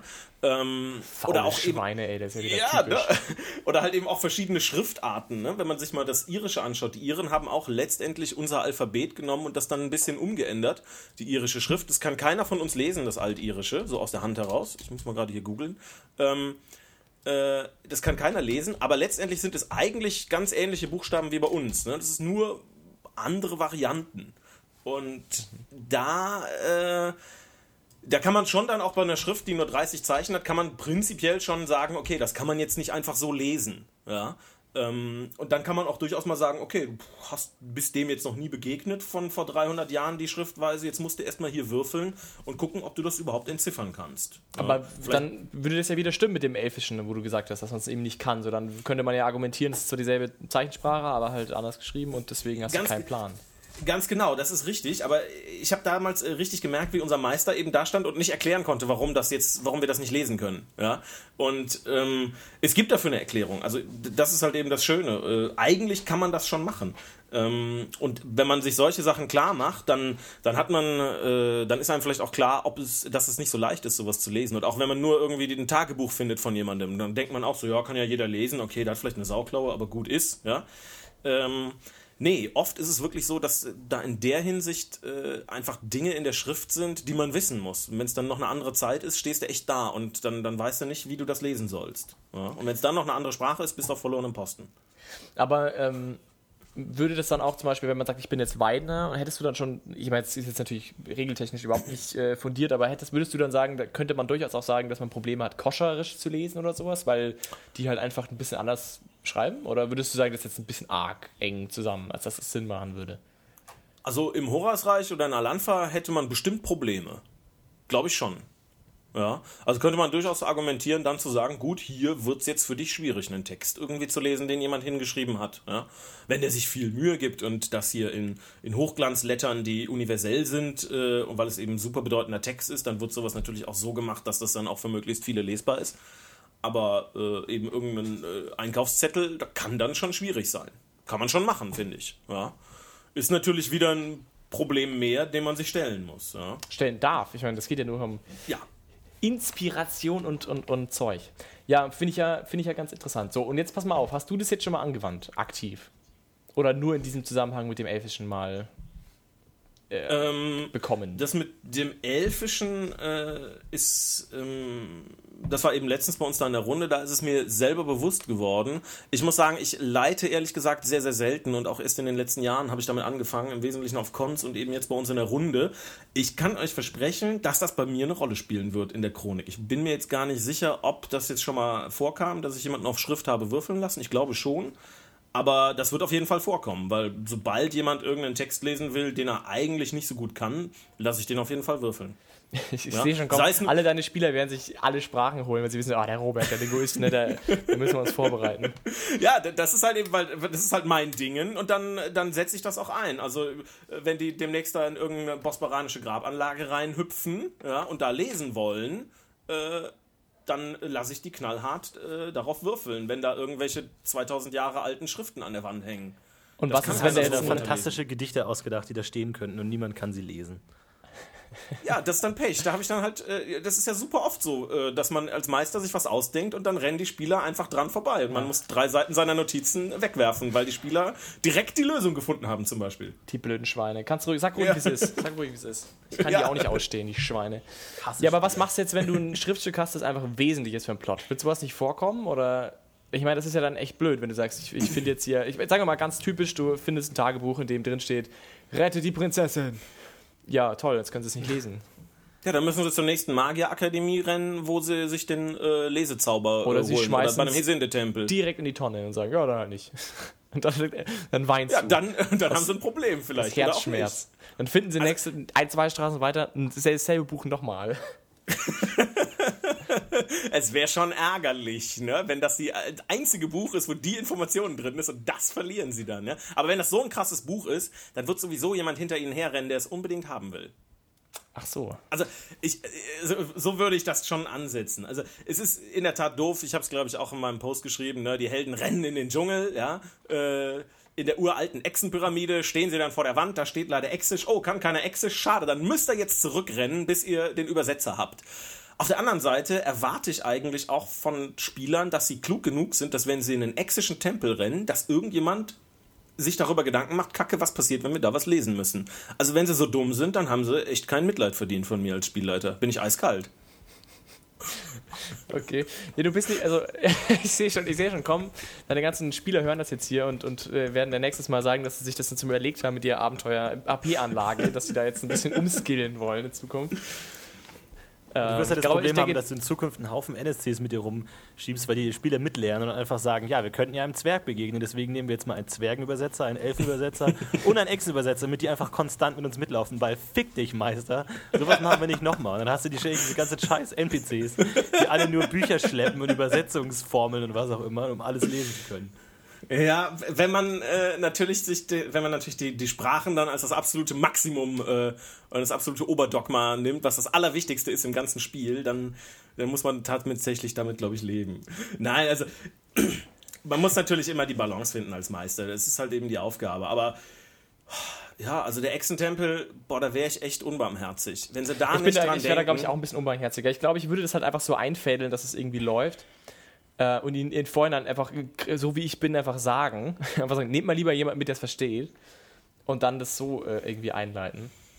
Ja, also entweder halt eben dann wirklich, wenn sie wissen, wir Element. müssen in den Echsentempel rennen und wenn sie dann nicht dran denken, Pech. Oder aber, wenn ich weiß, da hat sich jetzt einer für 100 Abenteuerpunkte dieses Altexisch da geholt und das kommt nie zur Anwendung, dann lasse ich sie halt mal über einen Echsentempel stolpern, wo sie nur dann durch den weiterkommen, damit der sich auch mal freut.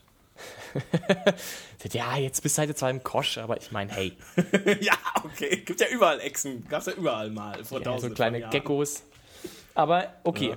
Ja, äh, wie, wie würdest du es denn machen mit, mit Lernen? Du bist ja jetzt, du hast ja schon einen Haufen Sprachen gelernt, schätze ich mal, so ein, zwei. Ja, eher so mit einer Null dran, ja, so. Ja. Null Sprachen gelernt. Ähm, Ja, genau, null Sprachen gelernt, richtig. Ne? Ähm, wie, wie würdest du sagen, ist das, also ich habe jetzt zum Beispiel die Frage gehabt, ähm, eine Frage war, wie weit man das überhaupt lernen kann, sinnvoll, jetzt in so einer Welt, ob man da immer einen Lehrmeister braucht oder sowas. Äh, oder wie, wie eng siehst du das? Würdest du sagen, komm, wir machen das wie alle Talente, scheiß drauf, oder das passt schon irgendwie, steiger mal vor dich hin, oder würdest du sagen, nee, also wenn du hier Tulamidisch lernen willst, dann musst du schon irgendwie Tulamiden ausfindig machen. Oder zumindest ein teures Buch kaufen. Äh, wie, wie würdest du sagen, wie einfach ist es, Sprachen zu lernen? Ist es, ist, ist es mit, dem, mit der Steigerungswert von A einigermaßen realistisch? Würdest du, würdest du das so sagen, würdest du das unterschreiben und sagen, ja, das ist schon okay? Oder würdest du sagen, nee, es ist eigentlich schon echt ein äh, bisschen, bisschen schief und eckig alles? Passt nicht. eigentlich ist es schon recht einfach. Denn wenn man mal einer Fremdsprache ausgesetzt ist, äh, also ich weiß nicht, ob ihr das mal gemacht habt oder irgendjemand von, von den Hörern dann vielleicht, ja, echt mal irgendwo sein, wo man kein Wort versteht und wo man auch nix äh, sich vorher groß mit der Sprache beschäftigt hat. Wenn man da mal eine Woche ist und sich darauf einlässt, ist es schon erstaunlich, wie viel Grundlegendes man einfach echt so mit aufschnappt. Ja, vielleicht, klar, ich habe natürlich den Vorteil, dass ich da äh, fachlich vorgeprägt bin und de mir deswegen dann solche Sachen vielleicht auch leichter zufallen. Aber ähm, ich habe eine Bekannte gehabt, die war in Finnland und die hat, ich weiß nicht, ob die da einen Finnischkurs gemacht hat oder nicht, aber die nach einem Jahr sprach die perfekt Finnisch. Ja, so. Und die war da nicht groß in der Schule eigentlich. Ja, so vielleicht mal drei, vier Wochen, aber danach nicht mehr. Den, das nimmt man alles so mit schon irgendwo. Ähm, dann hat man natürlich nicht die, die, die super dezidierte grammatische Ausbildung, aber man kann da schon sehr viel und auch relativ schnell lernen. Also ich behaupte, nach zwei, drei Wochen, wenn du irgendwo in einem fremden Land bist, wo du dich mit den Leuten unterhalten musst, bist du echt schon ganz, ganz gut. Also da hast du nach DSA-Maßstäben äh, bestimmt schon ein Drittel der Komplexität drauf. Ja gut, aber wenn du mit deiner Gruppe mit unterwegs bist, mit denen du dann immer noch dein Deutsch-Hashtag Geriti äh, sprichst, dann ja eher nicht mehr, oder? Also sobald du da einmal irgendwie dich nicht mehr ein drauf einlassen musst, ist das ganz schnell vorbei mit dieser wunderschönen Lernerei. Wenn man es realistisch sieht, schon, aber ich würde das keinem Spieler verwehren an der Stelle, zu sagen, okay, es reißt jetzt drei Wochen durch die Kom, klar kannst du von jemandem da Tulamitisch lernen. Ja. Also bei Schriften ist es. Ja, bei Schriften ist es vielleicht sogar eigentlich noch viel schwieriger, weil da müsstest du ja eine Orthographie lernen. Eigentlich muss man ja tatsächlich von jedem Wort die einzelne Schreibweise lernen. Und da ist egal, ob man wie bei uns eine Alphabetschrift hat oder ob du jetzt hier äh, das, äh, die altexischen Glyphen hast mit 20.000 Zeichen. Ja? Eigentlich musst du es alles auswendig lernen. Und das dauert eigentlich ziemlich lange Zeit. Das ist ähm, ein Problem. Also Schreiben dauert eigentlich echt lange. Also da würdest du die. Diskre die Diskrepanz da deutlich mehr ansetzen. Da würdest du sagen, also Sprache ist das eine, Schrift was ganz anderes. Ja, also es gibt, gibt äh, Schriften, die man relativ leicht lernen kann. Ja, das geht schon. Aber äh, da ist eben auch die Frage, wo man herkommt. Hat man jetzt, kann man schon eine Schrift lesen oder nicht? Ja. Wenn man schon eine Schrift lesen kann, eine Alphabetschrift, dann ist jede andere Alphabetschrift auch einfach. Ja? Also jeder von uns kann innerhalb von einer Viertelstunde kann er Altgriechisch lernen, die Buchstaben zu lesen. Das ist kein Problem. Das kann jeder. Ja? Ähm, und äh, die Zeichen sind auch so ähnlich oder auch die, die slawischen Schriftzeichen, das Kyrillische. Überhaupt kein Problem. Dauert eine Viertelstunde. Könnt ihr euch gerne nachher machen, werdet ihr sehen. Ja? Wenn ihr keine, äh, wenn ihr aber noch nicht schreiben könnt, dann dauert das genauso viele Jahre. Ne? Grundschule, wie lange braucht man da? Halbes Jahr, bis man lesen kann, sage ich mal. Ich glaube ja? eher so zwei, oder? Ich glaube also. Ich habe damals zwei gebraucht. kannst? Ich weiß ja nicht, wie schnell Okay. du warst, aber das war vielleicht bei dir immer schon im Blut. Ich weiß es nicht. Nee, bei uns war es noch schlimmer, äh, aufgrund äh, inkompetenter Lehrer. Wir haben nach dem ersten Schuljahr nicht mal alle Buchstaben durchgehabt. Wir auch nicht. Das ist in Bayern, glaube ich, aber normal. Ich Okay. glaube, bei uns ist das in zwei Jahren Krass, okay. verteilt. Ich, ich erinnere mich, dass wir beim M aufgehört haben. Und ich war stolz. Mehr brauchst du nicht, M rein. Das war gut. Damals. Ja, krass, ne? Also, äh, es ist schon, ich habe es mit meiner Nichte, die jetzt sechs ist, habe ich, ich habe mit der mit vier angefangen, der mal so ein bisschen das Lesen und Schreiben beizubringen. Oh Gott, oh Gott, oh Gott, oh Gott, oh Gott. Ja, Robert. die, mu die muss, ja was denn? Das ist das beste Alter, zwischen vier und sechs Jahren Sprachen lernen. Das ist das beste Alter.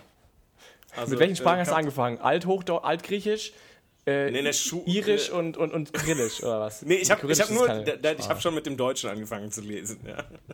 Okay. Latein schien mir etwas übertrieben. Das kommt dann in, in, in der zweiten Klasse. Die wird sich bedanken, die wird ihr Leben lang keine Sprache mehr anfassen, wenn du jetzt schon mit vier sie so versaust. Das, aber die wollte das. Also die hat tatsächlich Ja, ja, selber klar. den Wunsch gehabt, äh, ich möchte lesen lernen. Bring mir das bitte bei. Ja. Das hat sie sich am Anfang noch gedacht, bis du angefangen hast zu reden. Also ich dachte, oh shit, jetzt wird's ernst. Ja, ne? Die hatte auch schon den Wunsch, sie, sie möchte Französisch lernen, hat sie auch gesagt. Gut, da konnte ich ihr dann weniger weiterhelfen, aber ja, also. ja, also das ist schon, äh, äh, schon witzig. Also ich glaube, es geht schon. Aber wie gesagt, ähm, wenn du eine Schriftvariante drauf hast, wie eine Alphabetschrift, wie wir sie haben, dann kannst du ganz schnell andere Alphabetschriften lernen. Auch wenn sie jetzt wie das Koreanische sind oder wie das Altindische deutlich anders, aber prinzipiell ist es nur eine Lernsache und das hast du in einem Nachmittag drauf wenn du jetzt sowas wie die ägyptischen Hieroglyphen hast oder, oder Keilschrift oder Chinesisch, was halt eben auch nochmal anders funktioniert, da stehst du halt echt da. Ja, also da musst du echt jahrelang lernen. Also ich habe Ägyptisch gemacht äh, an der Uni und es ist einfach super krass kompliziert. Und es ist kein Wunder, dass die da wirklich jahrelang äh, für gelernt haben und auch nichts anderes gemacht haben und dass das auch war nicht so viele konnten. Ja. Sind das nicht zwischendrin mal auf die Idee gekommen, das anders zu machen? Oder ist ja auch nicht. Das war halt eben ein krasser Prozess. Also man, äh, die, die Erfindung der Alphabetschrift, ne, das hat halt eben gedauert, bis die Leute mal darauf gekommen sind, dass man es einfacher machen kann. Guck dir die Chinesen an, die schreiben seit, seit sie die Schrift vor 3000 Jahren erfunden haben, gleich. Die haben nicht einmal ihr System verändert. Da gibt es ein Zeichen und das hat einen bestimmten Lautwert. Und das haben die, die haben kein anderes System dafür eingeführt. Können ja? die dann Schriften von vor 3000 Jahren noch lesen? Das ist der Witz dabei. Das geht tatsächlich ziemlich gut. Ja, also man weiß nicht, wie das ausgesprochen wurde, aber man weiß, was es, äh, was es heißt, ja, weil die, die Zeichen sind vielfach, nicht alle, aber vielfach echt unverändert über die Jahrhunderte und Jahrtausende hinweg. Ja, also, ähm, also in der ganz frühen chinesischen Phase, glaube ich, ist es noch ein bisschen anders, aber prinzipiell ist das schon so. Ja? Also das ist ja auch der Witz, die, die, äh, also das Kantonesische und das Mandarin-Chinesische sind auch sehr, sehr unterschiedlich und die können sich kaum verstehen. Aber die Chinesen nehmen dann ihre Hand und machen auf der Hand, schreiben die die Zeichen hin. Und anhand der Zeichen dieser Unterstützung verstehen die sich dann. Verrückt. Stell ich mir sehr. Das ist dann das Füchsisch, oder? Das, ja, sowas in der Art, ne? Also das ist, das ist äh, ganz faszinierend und ähm, dafür ist dann so ein Zeichensystem äh, interessant. Aber also ich glaube, ein gebildeter Chinese hat, glaube ich, 5000 Zeichen, die er beherrscht, was nicht viel ist. Ja. Und wenn ich dann sehe, hier das Altexische hat 20.000 Zeichen, wenn dann der Echsenforscher in der, Höhle, in, der in der Höhle steht, dann muss man ganz ehrlich sagen, kann er das wahrscheinlich sowieso nicht lesen, weil er dafür mindestens zehnbändiges Lexika dabei haben, Lexikon dabei haben muss, mit dem er das dann übersetzen kann. Weil sonst wird es auch für den schwer. Verrückt. Ja, okay. Ja. Äh, das ist natürlich, das ist natürlich äh, ärgerlich. Ja, Tini, du spielst ja einen Echsenforscher. Also ab jetzt, ne? Ah, ja. okay. Ich, ja, ich ab jetzt nicht mehr. Ich lerne einfach einen Kryptograph so, da ist mir das alles scheißegal. Ist jetzt alles vergangen, ja? Äh, nach dem Podcast hier. Ja, ja. Aber gibt es denn überhaupt, Chinesisch glaube ich gibt es eh nicht, oder? Also außer das Exische quasi. Also vergleichbare äh, Sprachen. Ja, Maraskan. Ich, scha ich schau mal. Maraskan, weiß nicht, ja, Maraskan ist für mich eher so Japan-Style. Ich weiß nicht, inwieweit das dann nochmal anders ist. Die haben keine eigene Schrift, die Maraskaner. Frech. Zum Glück. Also das Urtula Media, pass mal auf, das Urtula Media hat 300 Wort, Deut und, Deut und Silbenzeichen. Das wäre so ein bisschen was wie das Japanische vielleicht oder eher sowas wie die, wie die, ähm, wie die Keilschrift bei den Sumerern oder so. Ähm, ich glaube, das ist so ein bisschen die Idee. Ich, ich, ich, denke mal, Keilschrift würde sich. Oder für was war es jetzt gerade? Für was? Urtula Media. Urtula Media. Ich glaube, ja. Keilschrift wäre da, glaube ich, ganz passend. Das wäre ganz angenehm. Aber da, äh, also es gibt schon so Freaks, die können sowas. Also meine, äh, meine Hethitisch-Lektorin, die hat immer erzählt von irgendeinem ihrer äh, Dozenten. Bitte was? Hi was? Hethitisch. Das denkst du dir doch aus. das gibt's doch nicht wirklich. Das gibt's doch gar nicht. Ihr kennt doch die Hethiter, oder? Nicht? Ja, sicher. Guter ja. Freund von mir ist Hethiter. Nein, das ist eine Sprache, die wurde im alten, also in, in Anatolien gesprochen sozusagen. Mhm. Ähm, die äh, bei Asterix äh, und die Odyssee, da kommen die Hittiter vor. Ja. Und kurz. in der Bibel die ganze Zeit. Aber gut. Aber da reden sie kein Hittitisch mehr. Nee, da sprechen sie kein Hittitisch mehr. Also das ist zum Beispiel so eine Keilschrift. Und die hat halt immer erzählt, es gibt tatsächlich so Leute, die machen ihr Leben lang nichts anderes. Ähm, die finden dann irgendeine Tontafel, irgendwie dreimal vier Zentimeter drauf, wo dann super klein irgendwelche Keile reingeschrieben sind, die unser eins, selbst wenn das könnte, nicht lesen könnte, weil es einfach so unleserlich ist, weil es so alt ist. Und die gucken dann da drauf und dann haben die irgendwie drei Wortfetzen und wissen, aha, von meinen 10.000 äh, 10.000 Tontäfelchen, die ich hier in dieser Grube gefunden habe, passen die 27 anderen, die ich da vor drei Jahren gefunden habe, passen dazu. Solche Leute gibt es schon aber die machen ihr Leben lang nichts anderes. Ja. Okay. Also, wäre das äh, nichts für dich, oder Robert? Meinst du nicht, dass das vielleicht dein Style so ein bisschen wäre? Das, äh, dem habe ich, äh, hab ich abgeschworen. Schade eigentlich, ne? Okay. Es, ist schon, es ist schon krass, ähm, was es da echt für Leute gibt, äh, die sich da echt richtig reinsteigern und sowas. Aber wenn man das halt in DSA umsetzen will und dann nebenbei noch eine voll magische und voll Schwertkampfausbildung haben will, gut. Nur dafür ist es dann halt Rollenspiel, dass das dann trotzdem geht. Aber jetzt pass mal auf, du, äh, jetzt nochmal, wir sind ja ein bildender Podcast, wir sind ja hier, um auch was auszubilden. Deswegen wollte ich ja. dich mal fragen, du hattest ja auch ein bisschen angesprochen, äh, zum Thema äh, Linguistik im Allgemeinen und Sprachen, äh, dass du da eh nicht so ganz zufrieden bist mit dem, mit diesem sehr, äh, ich sag jetzt mal, äh, baukastenmäßigen System aus DSA.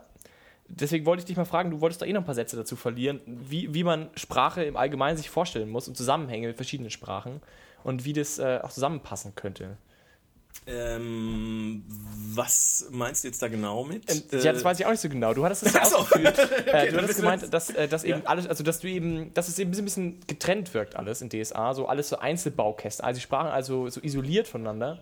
Und du hast irgendwann, so, dass es eigentlich ein bisschen ja. schade ist, dass, weil, weil Sprache so ein bisschen anders funktioniert und ähm, einfach so ähm, jetzt mal ein bisschen raus von dem, vom Spieltisch. Äh, so, weil ich dachte mir, das ist vielleicht mal ganz spannend, nochmal zu hören. Du hast irgendwie so ein bisschen ausgeführt, dass das alles so, dass man sich das anders vorstellen muss, einfach, Sprache im Allgemeinen.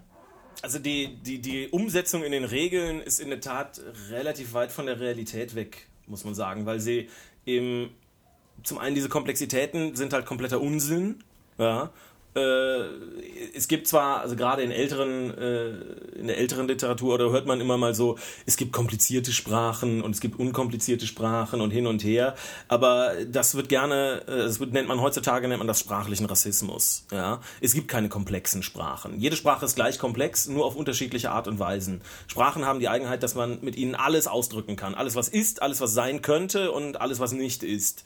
Und äh, darin äh, sind sie wohl was mit einer der krassesten Sachen, die es so gibt, finde ich. Ja?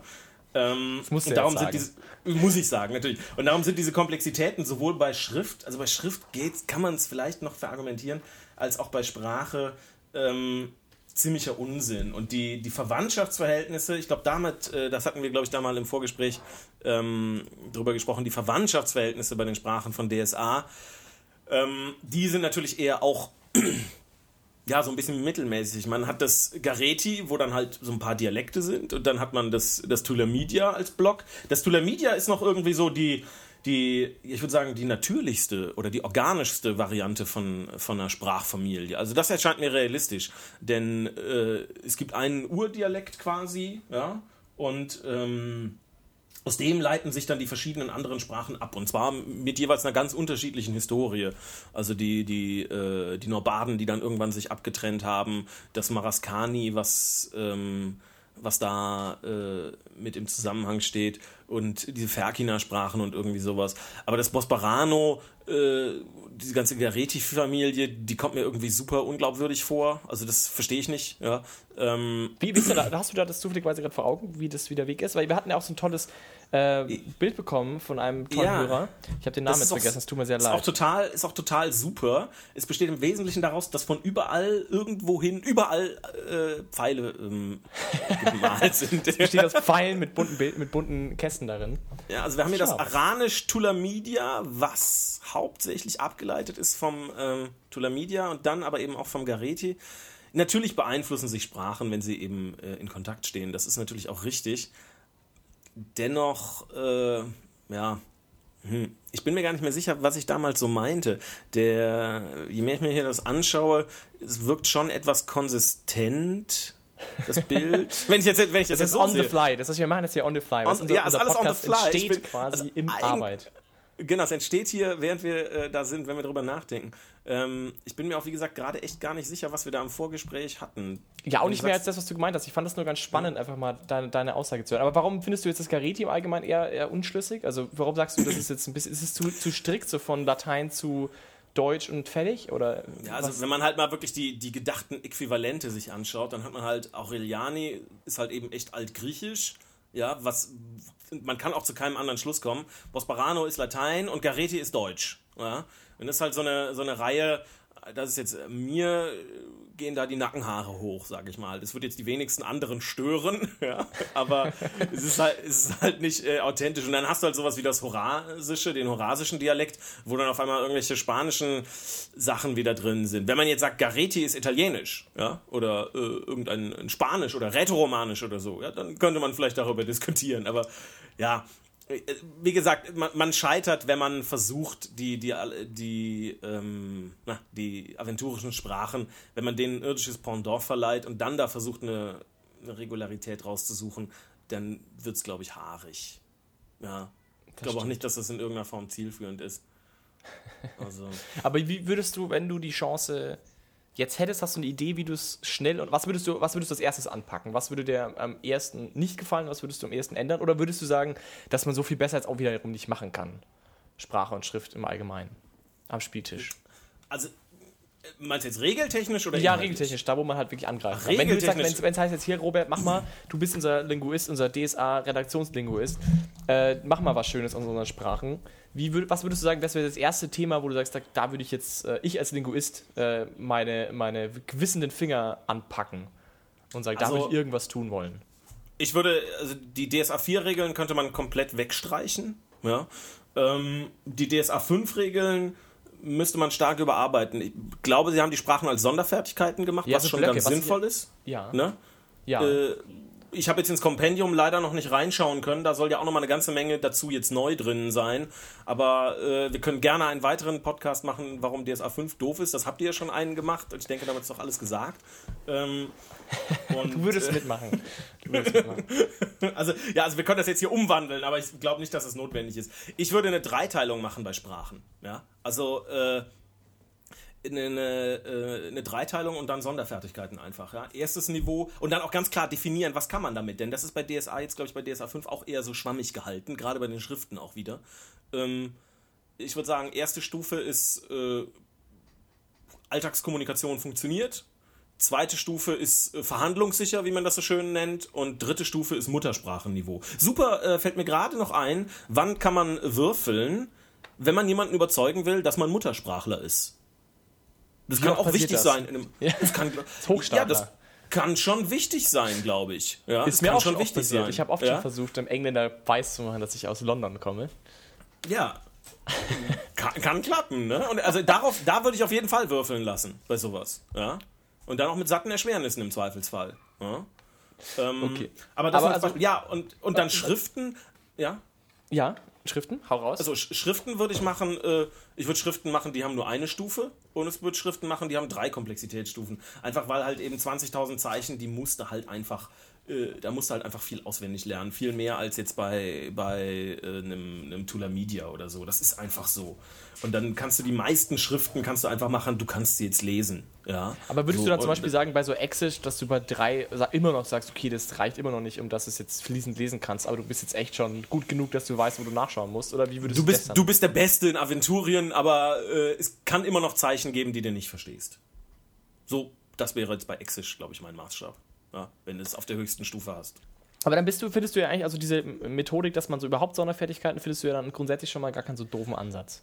Finde, i- finde ich in dem Falle äh, sehr gut, muss ich sagen. Als Talentwerte ähm, weiß ich nicht. Dann kann man vielleicht eher ein Talent Sprachenkunde haben, ähm, mit dem man dann sowas hat, aber dann kann man auch sowas wie überreden, wenn man halt jemanden überzeugen will, dass man Muttersprachler ist oder so. An der Stelle würde ich dann darüber laufen lassen.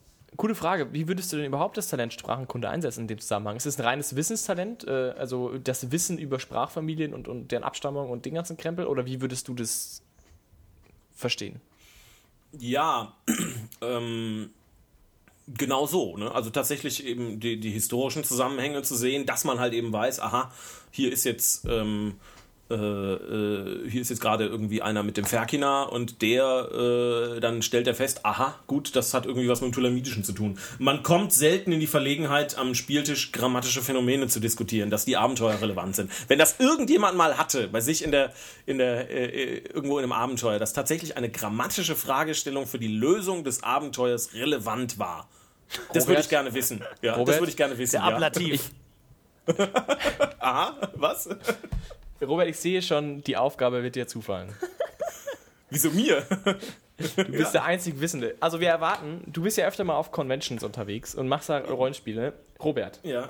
voll ja, das Challenge an dich Linguistenabenteuer. am Podcast, wenn du es geschafft hast, eine grammatische Fragestellung als Lösung des äh, Abenteuers sinnvoll umzusetzen, dann darfst du nochmal zum Podcast kommen und einen ganzen Podcast darüber machen, wie du das gemacht hast. He, she, it. Bist du sicher? Ich glaube, Nur wenn es gut ist. Ich glaube, wir haben mit Sprachen wieder so ein Thema gefunden, was an sich ganz geil sein kann, wenn man es wirklich punktuell einsetzt und sich da Gedanken drüber macht und da ein Abenteuer drum baut oder irgendwie das besonders in den Plot einbaut, aber ansonsten eher nervt. Ich will noch ganz kurz auf eine Sache eingehen, die ich ganz cool fand, wie man Sprachen auch ganz gut einsetzen kann, wenn man da halt wirklich sich auch bei der Charakterkonzeption Gedanken macht. Äh, und zwar hat äh, Andreas Adelboller geschrieben, dass er äh, in einer Gruppe spielt, in der zwei Zwerge sind und die sich ab und zu äh, auf Rogolan unterhalten, mit dem Sinn, dass die anderen sie nicht verstehen können. Und die machen das so, dass immer, wenn sie in Rogolan sprechen, sie ein Zeichen geben, irgendwie die Arme heben oder irgendwas machen, sozusagen, um den anderen Spielern zu signalisieren, dass das, was sie jetzt gerade sagen, sie nicht verstehen können. Das finde ich an sich auch eine coole Idee, wie man sowas relativ simpel einsetzen kann. Und gerade wenn die Zwerge vielleicht, keine Ahnung, Brüder sind oder sie schon lange kennen und Freunde sind oder vielleicht sogar eine andere Intention haben als der Rest der Gruppe, dass man das dann irgendwie so machen kann. Vorausgesetzt, dass die anderen Spieler das natürlich dann auch äh, checken und das auch gut mit der Information umgehen und halt verstehen, dass sie das nicht haben können. Finde ich an sich eine coole Idee, wie man sowas auch einsetzen kann, um Figuren irgendwie den Hintergrund ein bisschen auszubauen und da irgendwie eine, eine innovative Dynamik innerhalb der Gruppe zu gestalten. Das ich eine coole Idee.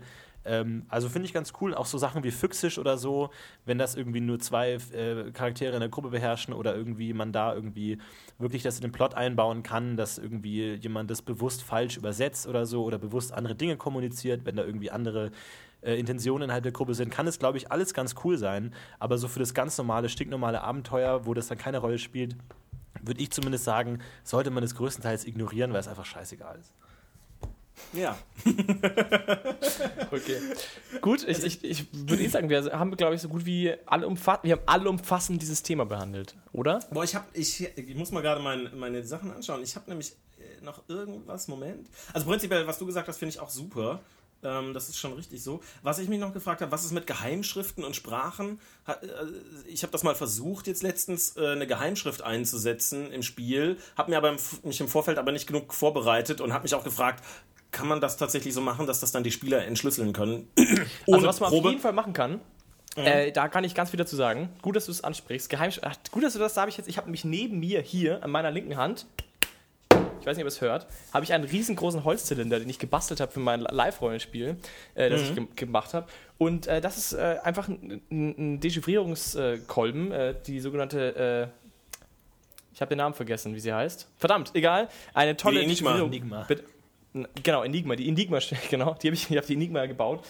Und äh, also das kann man durchaus machen. Das ist ziemlich cool, weil da kann man hands-on Sachen entschlüsseln. Das finde ich, äh, glaube ich, eine ziemlich coole Sache, wenn man sich die Mühe machen will.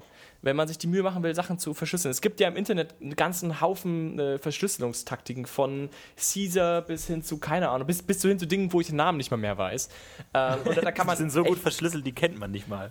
Die kennt man nicht mehr. Und da kann man auch mega easy Sachen machen. Man muss nur, also ich glaube, wenn man seine Gruppe auch so ein bisschen kennt, dann findet man da auch Sachen. Und man, es gibt auch mehr als genug Entschlüsselungsverfahren, die ähm, man entschlüsseln kann, ohne ein Lösungswort zu haben, zum Beispiel. Weil das ist ja immer so dieses Beschissene, so das, oh, okay, das können wir jetzt halt nur lösen, wenn wir ein Lösungswort haben. Es gibt auch coole Sachen, die man auch so lösen kann, mit kniffligem Denken. Und das kann ich auch sehr empfehlen. Also, wenn man mal ein bisschen Lust hat auf mal einen ganzen Abend ein bisschen kniffeln, da kann man coole Sachen machen. An sich eine coole Idee, allerdings glaube ich, hat das dann in der Regel den Effekt, dass der eine, der sich dafür interessiert, dieses, diesen Kolben schnappen wird und damit rumspielen wird, während alle anderen rumsitzen und gar nichts machen. Nee, das stimmt überhaupt gar nicht. Wir hatten das, ich hatte das erst vor kurzem, äh, Quanius Questige Meister, da kommt das eh vor. Da hat sich dann ein schlauer Quanius Questen-Autor, oh Gott, da könnte ich außerdem an dieser Stelle sowieso, wer die Quanius Queste gemacht hat, da äh, muss ich nochmal ein Wörtchen mit euch sprechen. Aber gut, egal, lassen wir das mal. lassen wir das mal. Äh, also auf jeden Fall kommt da mitunter auch ein äh, verschlüsselter Text vor und äh, das war eine feine Sache. Wieder mal aber die Problematik, man kann es nur lösen mit Lösungswort. Ja, geil. Ja. Cool. Mega unmotiviert, weil alle sitzen 20 Minuten da und du versuchst das meiste in den Platz zu machen, dass sie nicht zu viel Arbeit reinstecken sollen, weil sie es eh nicht lösen können.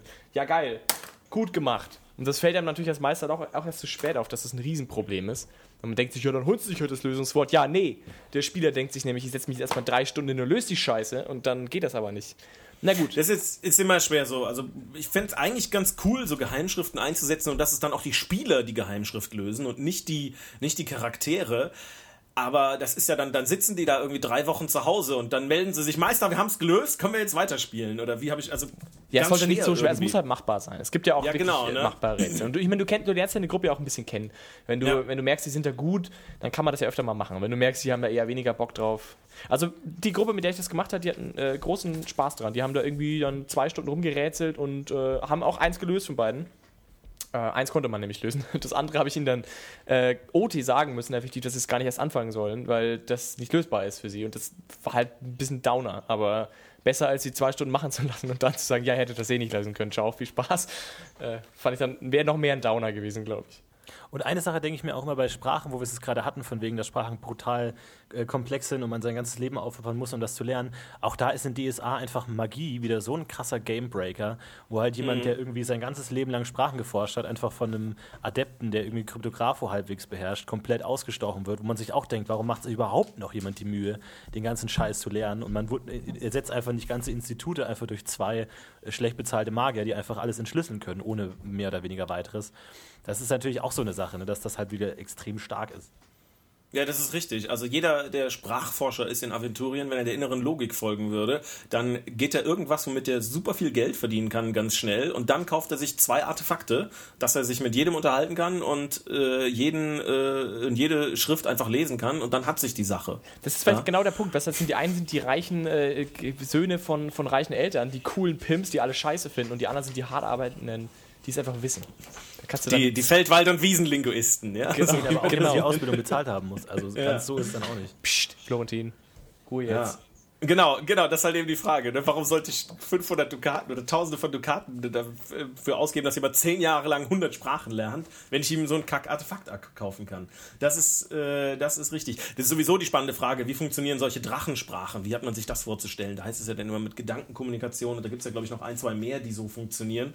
Ähm, Das ist äh, auch eine super spannende Sache, wie man das auch sinnvoll umsetzen kann. Ich weiß es nicht, ja. Ähm, aber Oder Wenn nicht du es nicht was. weiß man niemand. Das, wenn, also wenn, wenn nicht untergekommen in deinen langen äh, Jahren der, der Sprachenlehre. nee, also Drachensprachen sind selten, äh, selten in der Linguistik äh, kommen die vor. Ja, Wie es es sind irische alles wahrscheinlich. Wie es irische. Ja, aber gibt es da tatsächlich Drachen? Hat man da Aufnahmen ja, oder Belege, wie man das immer nennt? Gibt aber auch eine Ja, ja. Dämonensprache, oder?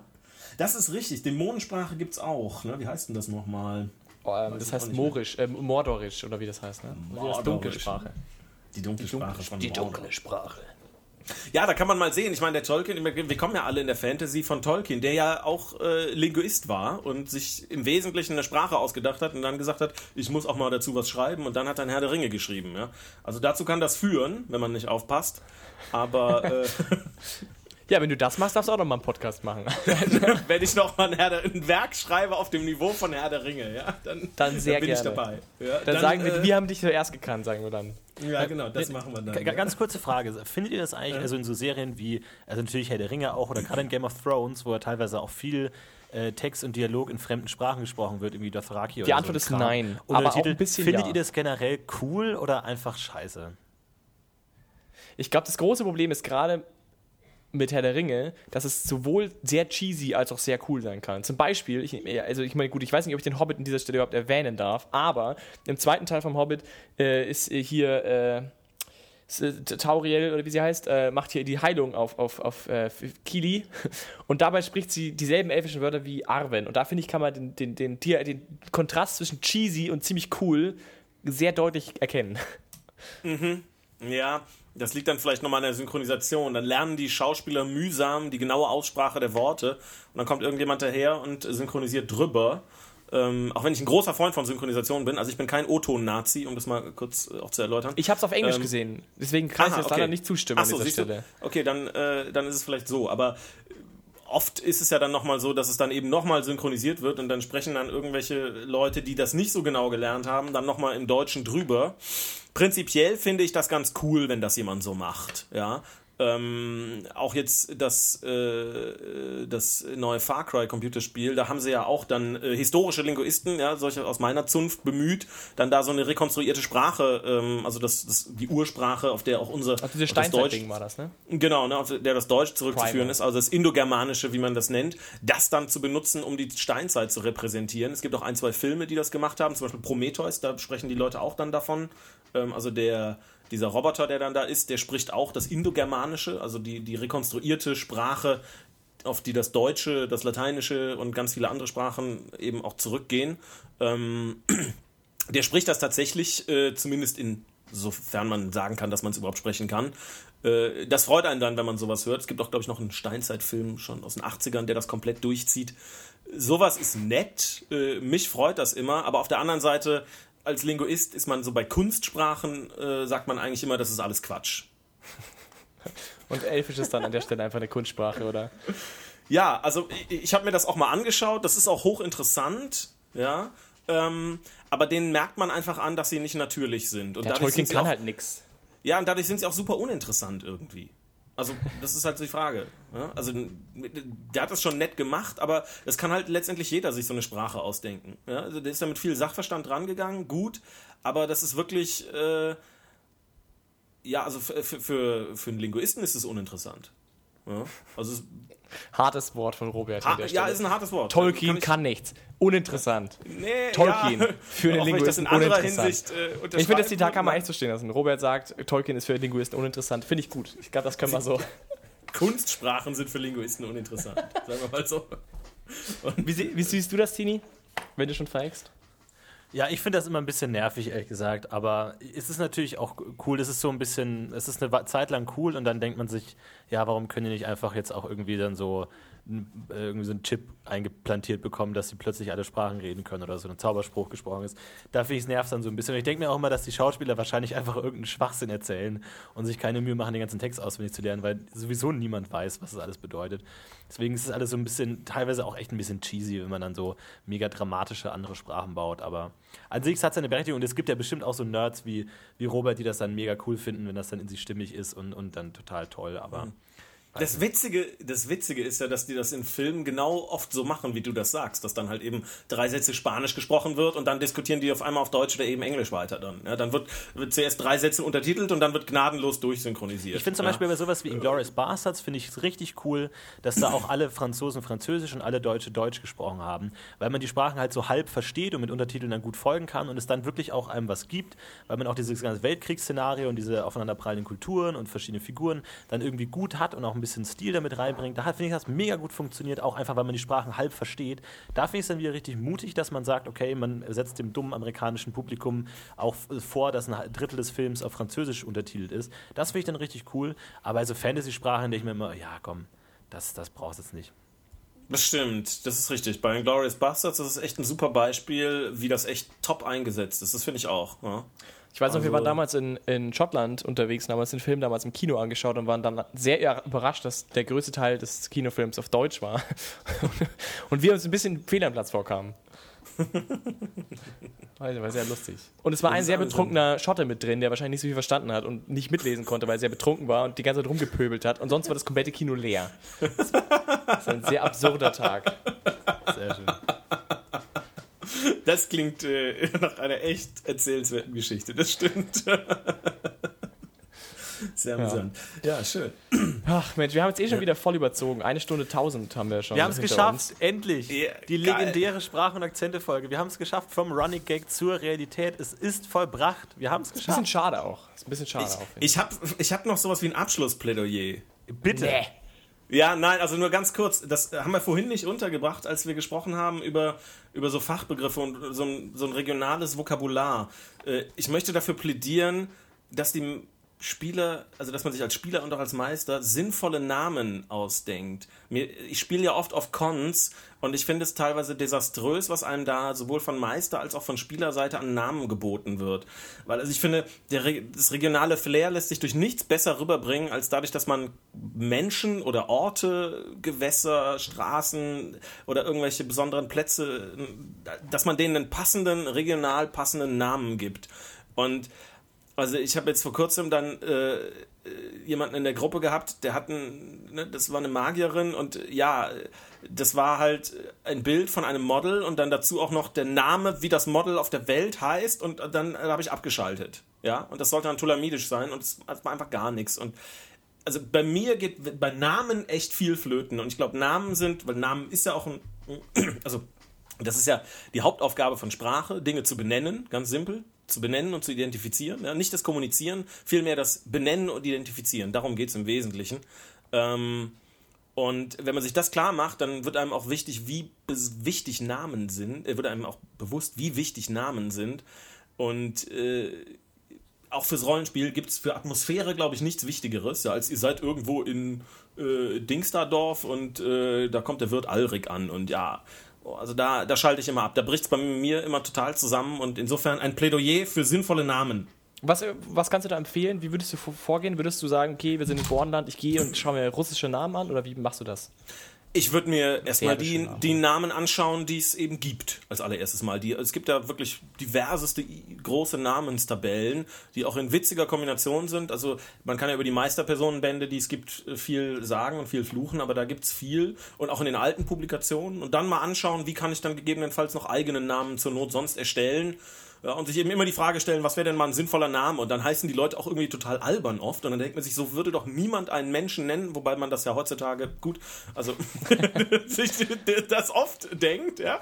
Also vielleicht gibt's auch in Aventurien da echt irgendwie so einen Chantalismus, ja. Also äh, Und die werden dann auch alle Helden, die weil sie so deprimiert in ihrer Jugend raus mussten. Ja, genau. Ne? Aber also auch Ortsnamen und sowas. Einfach mal auf die Karte gucken, was gibt's denn da und wie könnte ich das irgendwie sinnvoll anpassen. Ja, also äh, es gibt echt kaum was, was wichtiger ist, als statt dann zu sagen, ja, das Fischerdorf hat keinen Namen. Tut mir leid, denke ich mir jetzt keinen aus. Ja. Lieber vorher einfach mal vor einem Abenteuer, wenn man in eine Region geht, zehn wahllose Namen für Flüsse, Orte und äh, besondere Landschaften nehmen und 50, 50 NSC-Namen wahllos aus dem Hut zaubern. Indem man eine Person benennt, gibt man ja automatisch immer direkt eine hohe Identifikation viel mehr und dann werden auch die, die, die Welt und die ganzen Personen werden dadurch viel, viel greifbarer und man schafft so leicht so viel Atmosphäre, finde ich super wich- wichtig. Und wenn dann natürlich der Bornländer äh, auf einmal einen horasischen Namen hat oder äh, irgendwie dann äh, Wladimir Patin heißt, ja, dann, ja, dann kannst du auch wieder einpacken, ja, so. äh, also dann soll, soll er lieber Firunmir heißen oder so, ja, also ruhig Realwelt-Anlehnungen, aber immer ab, äh, immer, ja, immer ein bisschen abändern. Also Nicht das zu- äh, ja, wäre meine Empfehlung an ein Plädoyer, damit kann man sehr, sehr viel erreichen. Damit äh, würde ich sagen, hast du das letzte, Wort. Das äh, würde ich sagen, dann, dann, dann können wir an dieser Stelle diesen wunderschönen äh, Podcast äh, zu einem runden Ende führen. Oder möchtest du, Florentin, noch ein paar letzte Worte loswerden? Überhaupt nicht. Ich stimme Robert in allen Belangen zu und bin auf seiner Seite. Vielen Dank, dass du da warst. Sehr kompetente Hilfe. Das sind wir gar nicht gewohnt. Aber es hat viel Spaß gemacht. Vielen Dank. Ja, vielen Dank, dass ich dabei sein durfte. Gerne.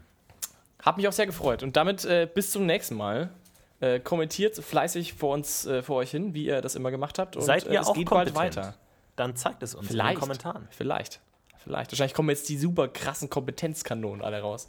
Ja, äh, nur zu, wie, wie ihr seht, äh, wir freuen uns und viel Spaß beim Hören, viel Spaß beim Spielen. Wir sehen uns, hören uns. Macht's gut. Ciao.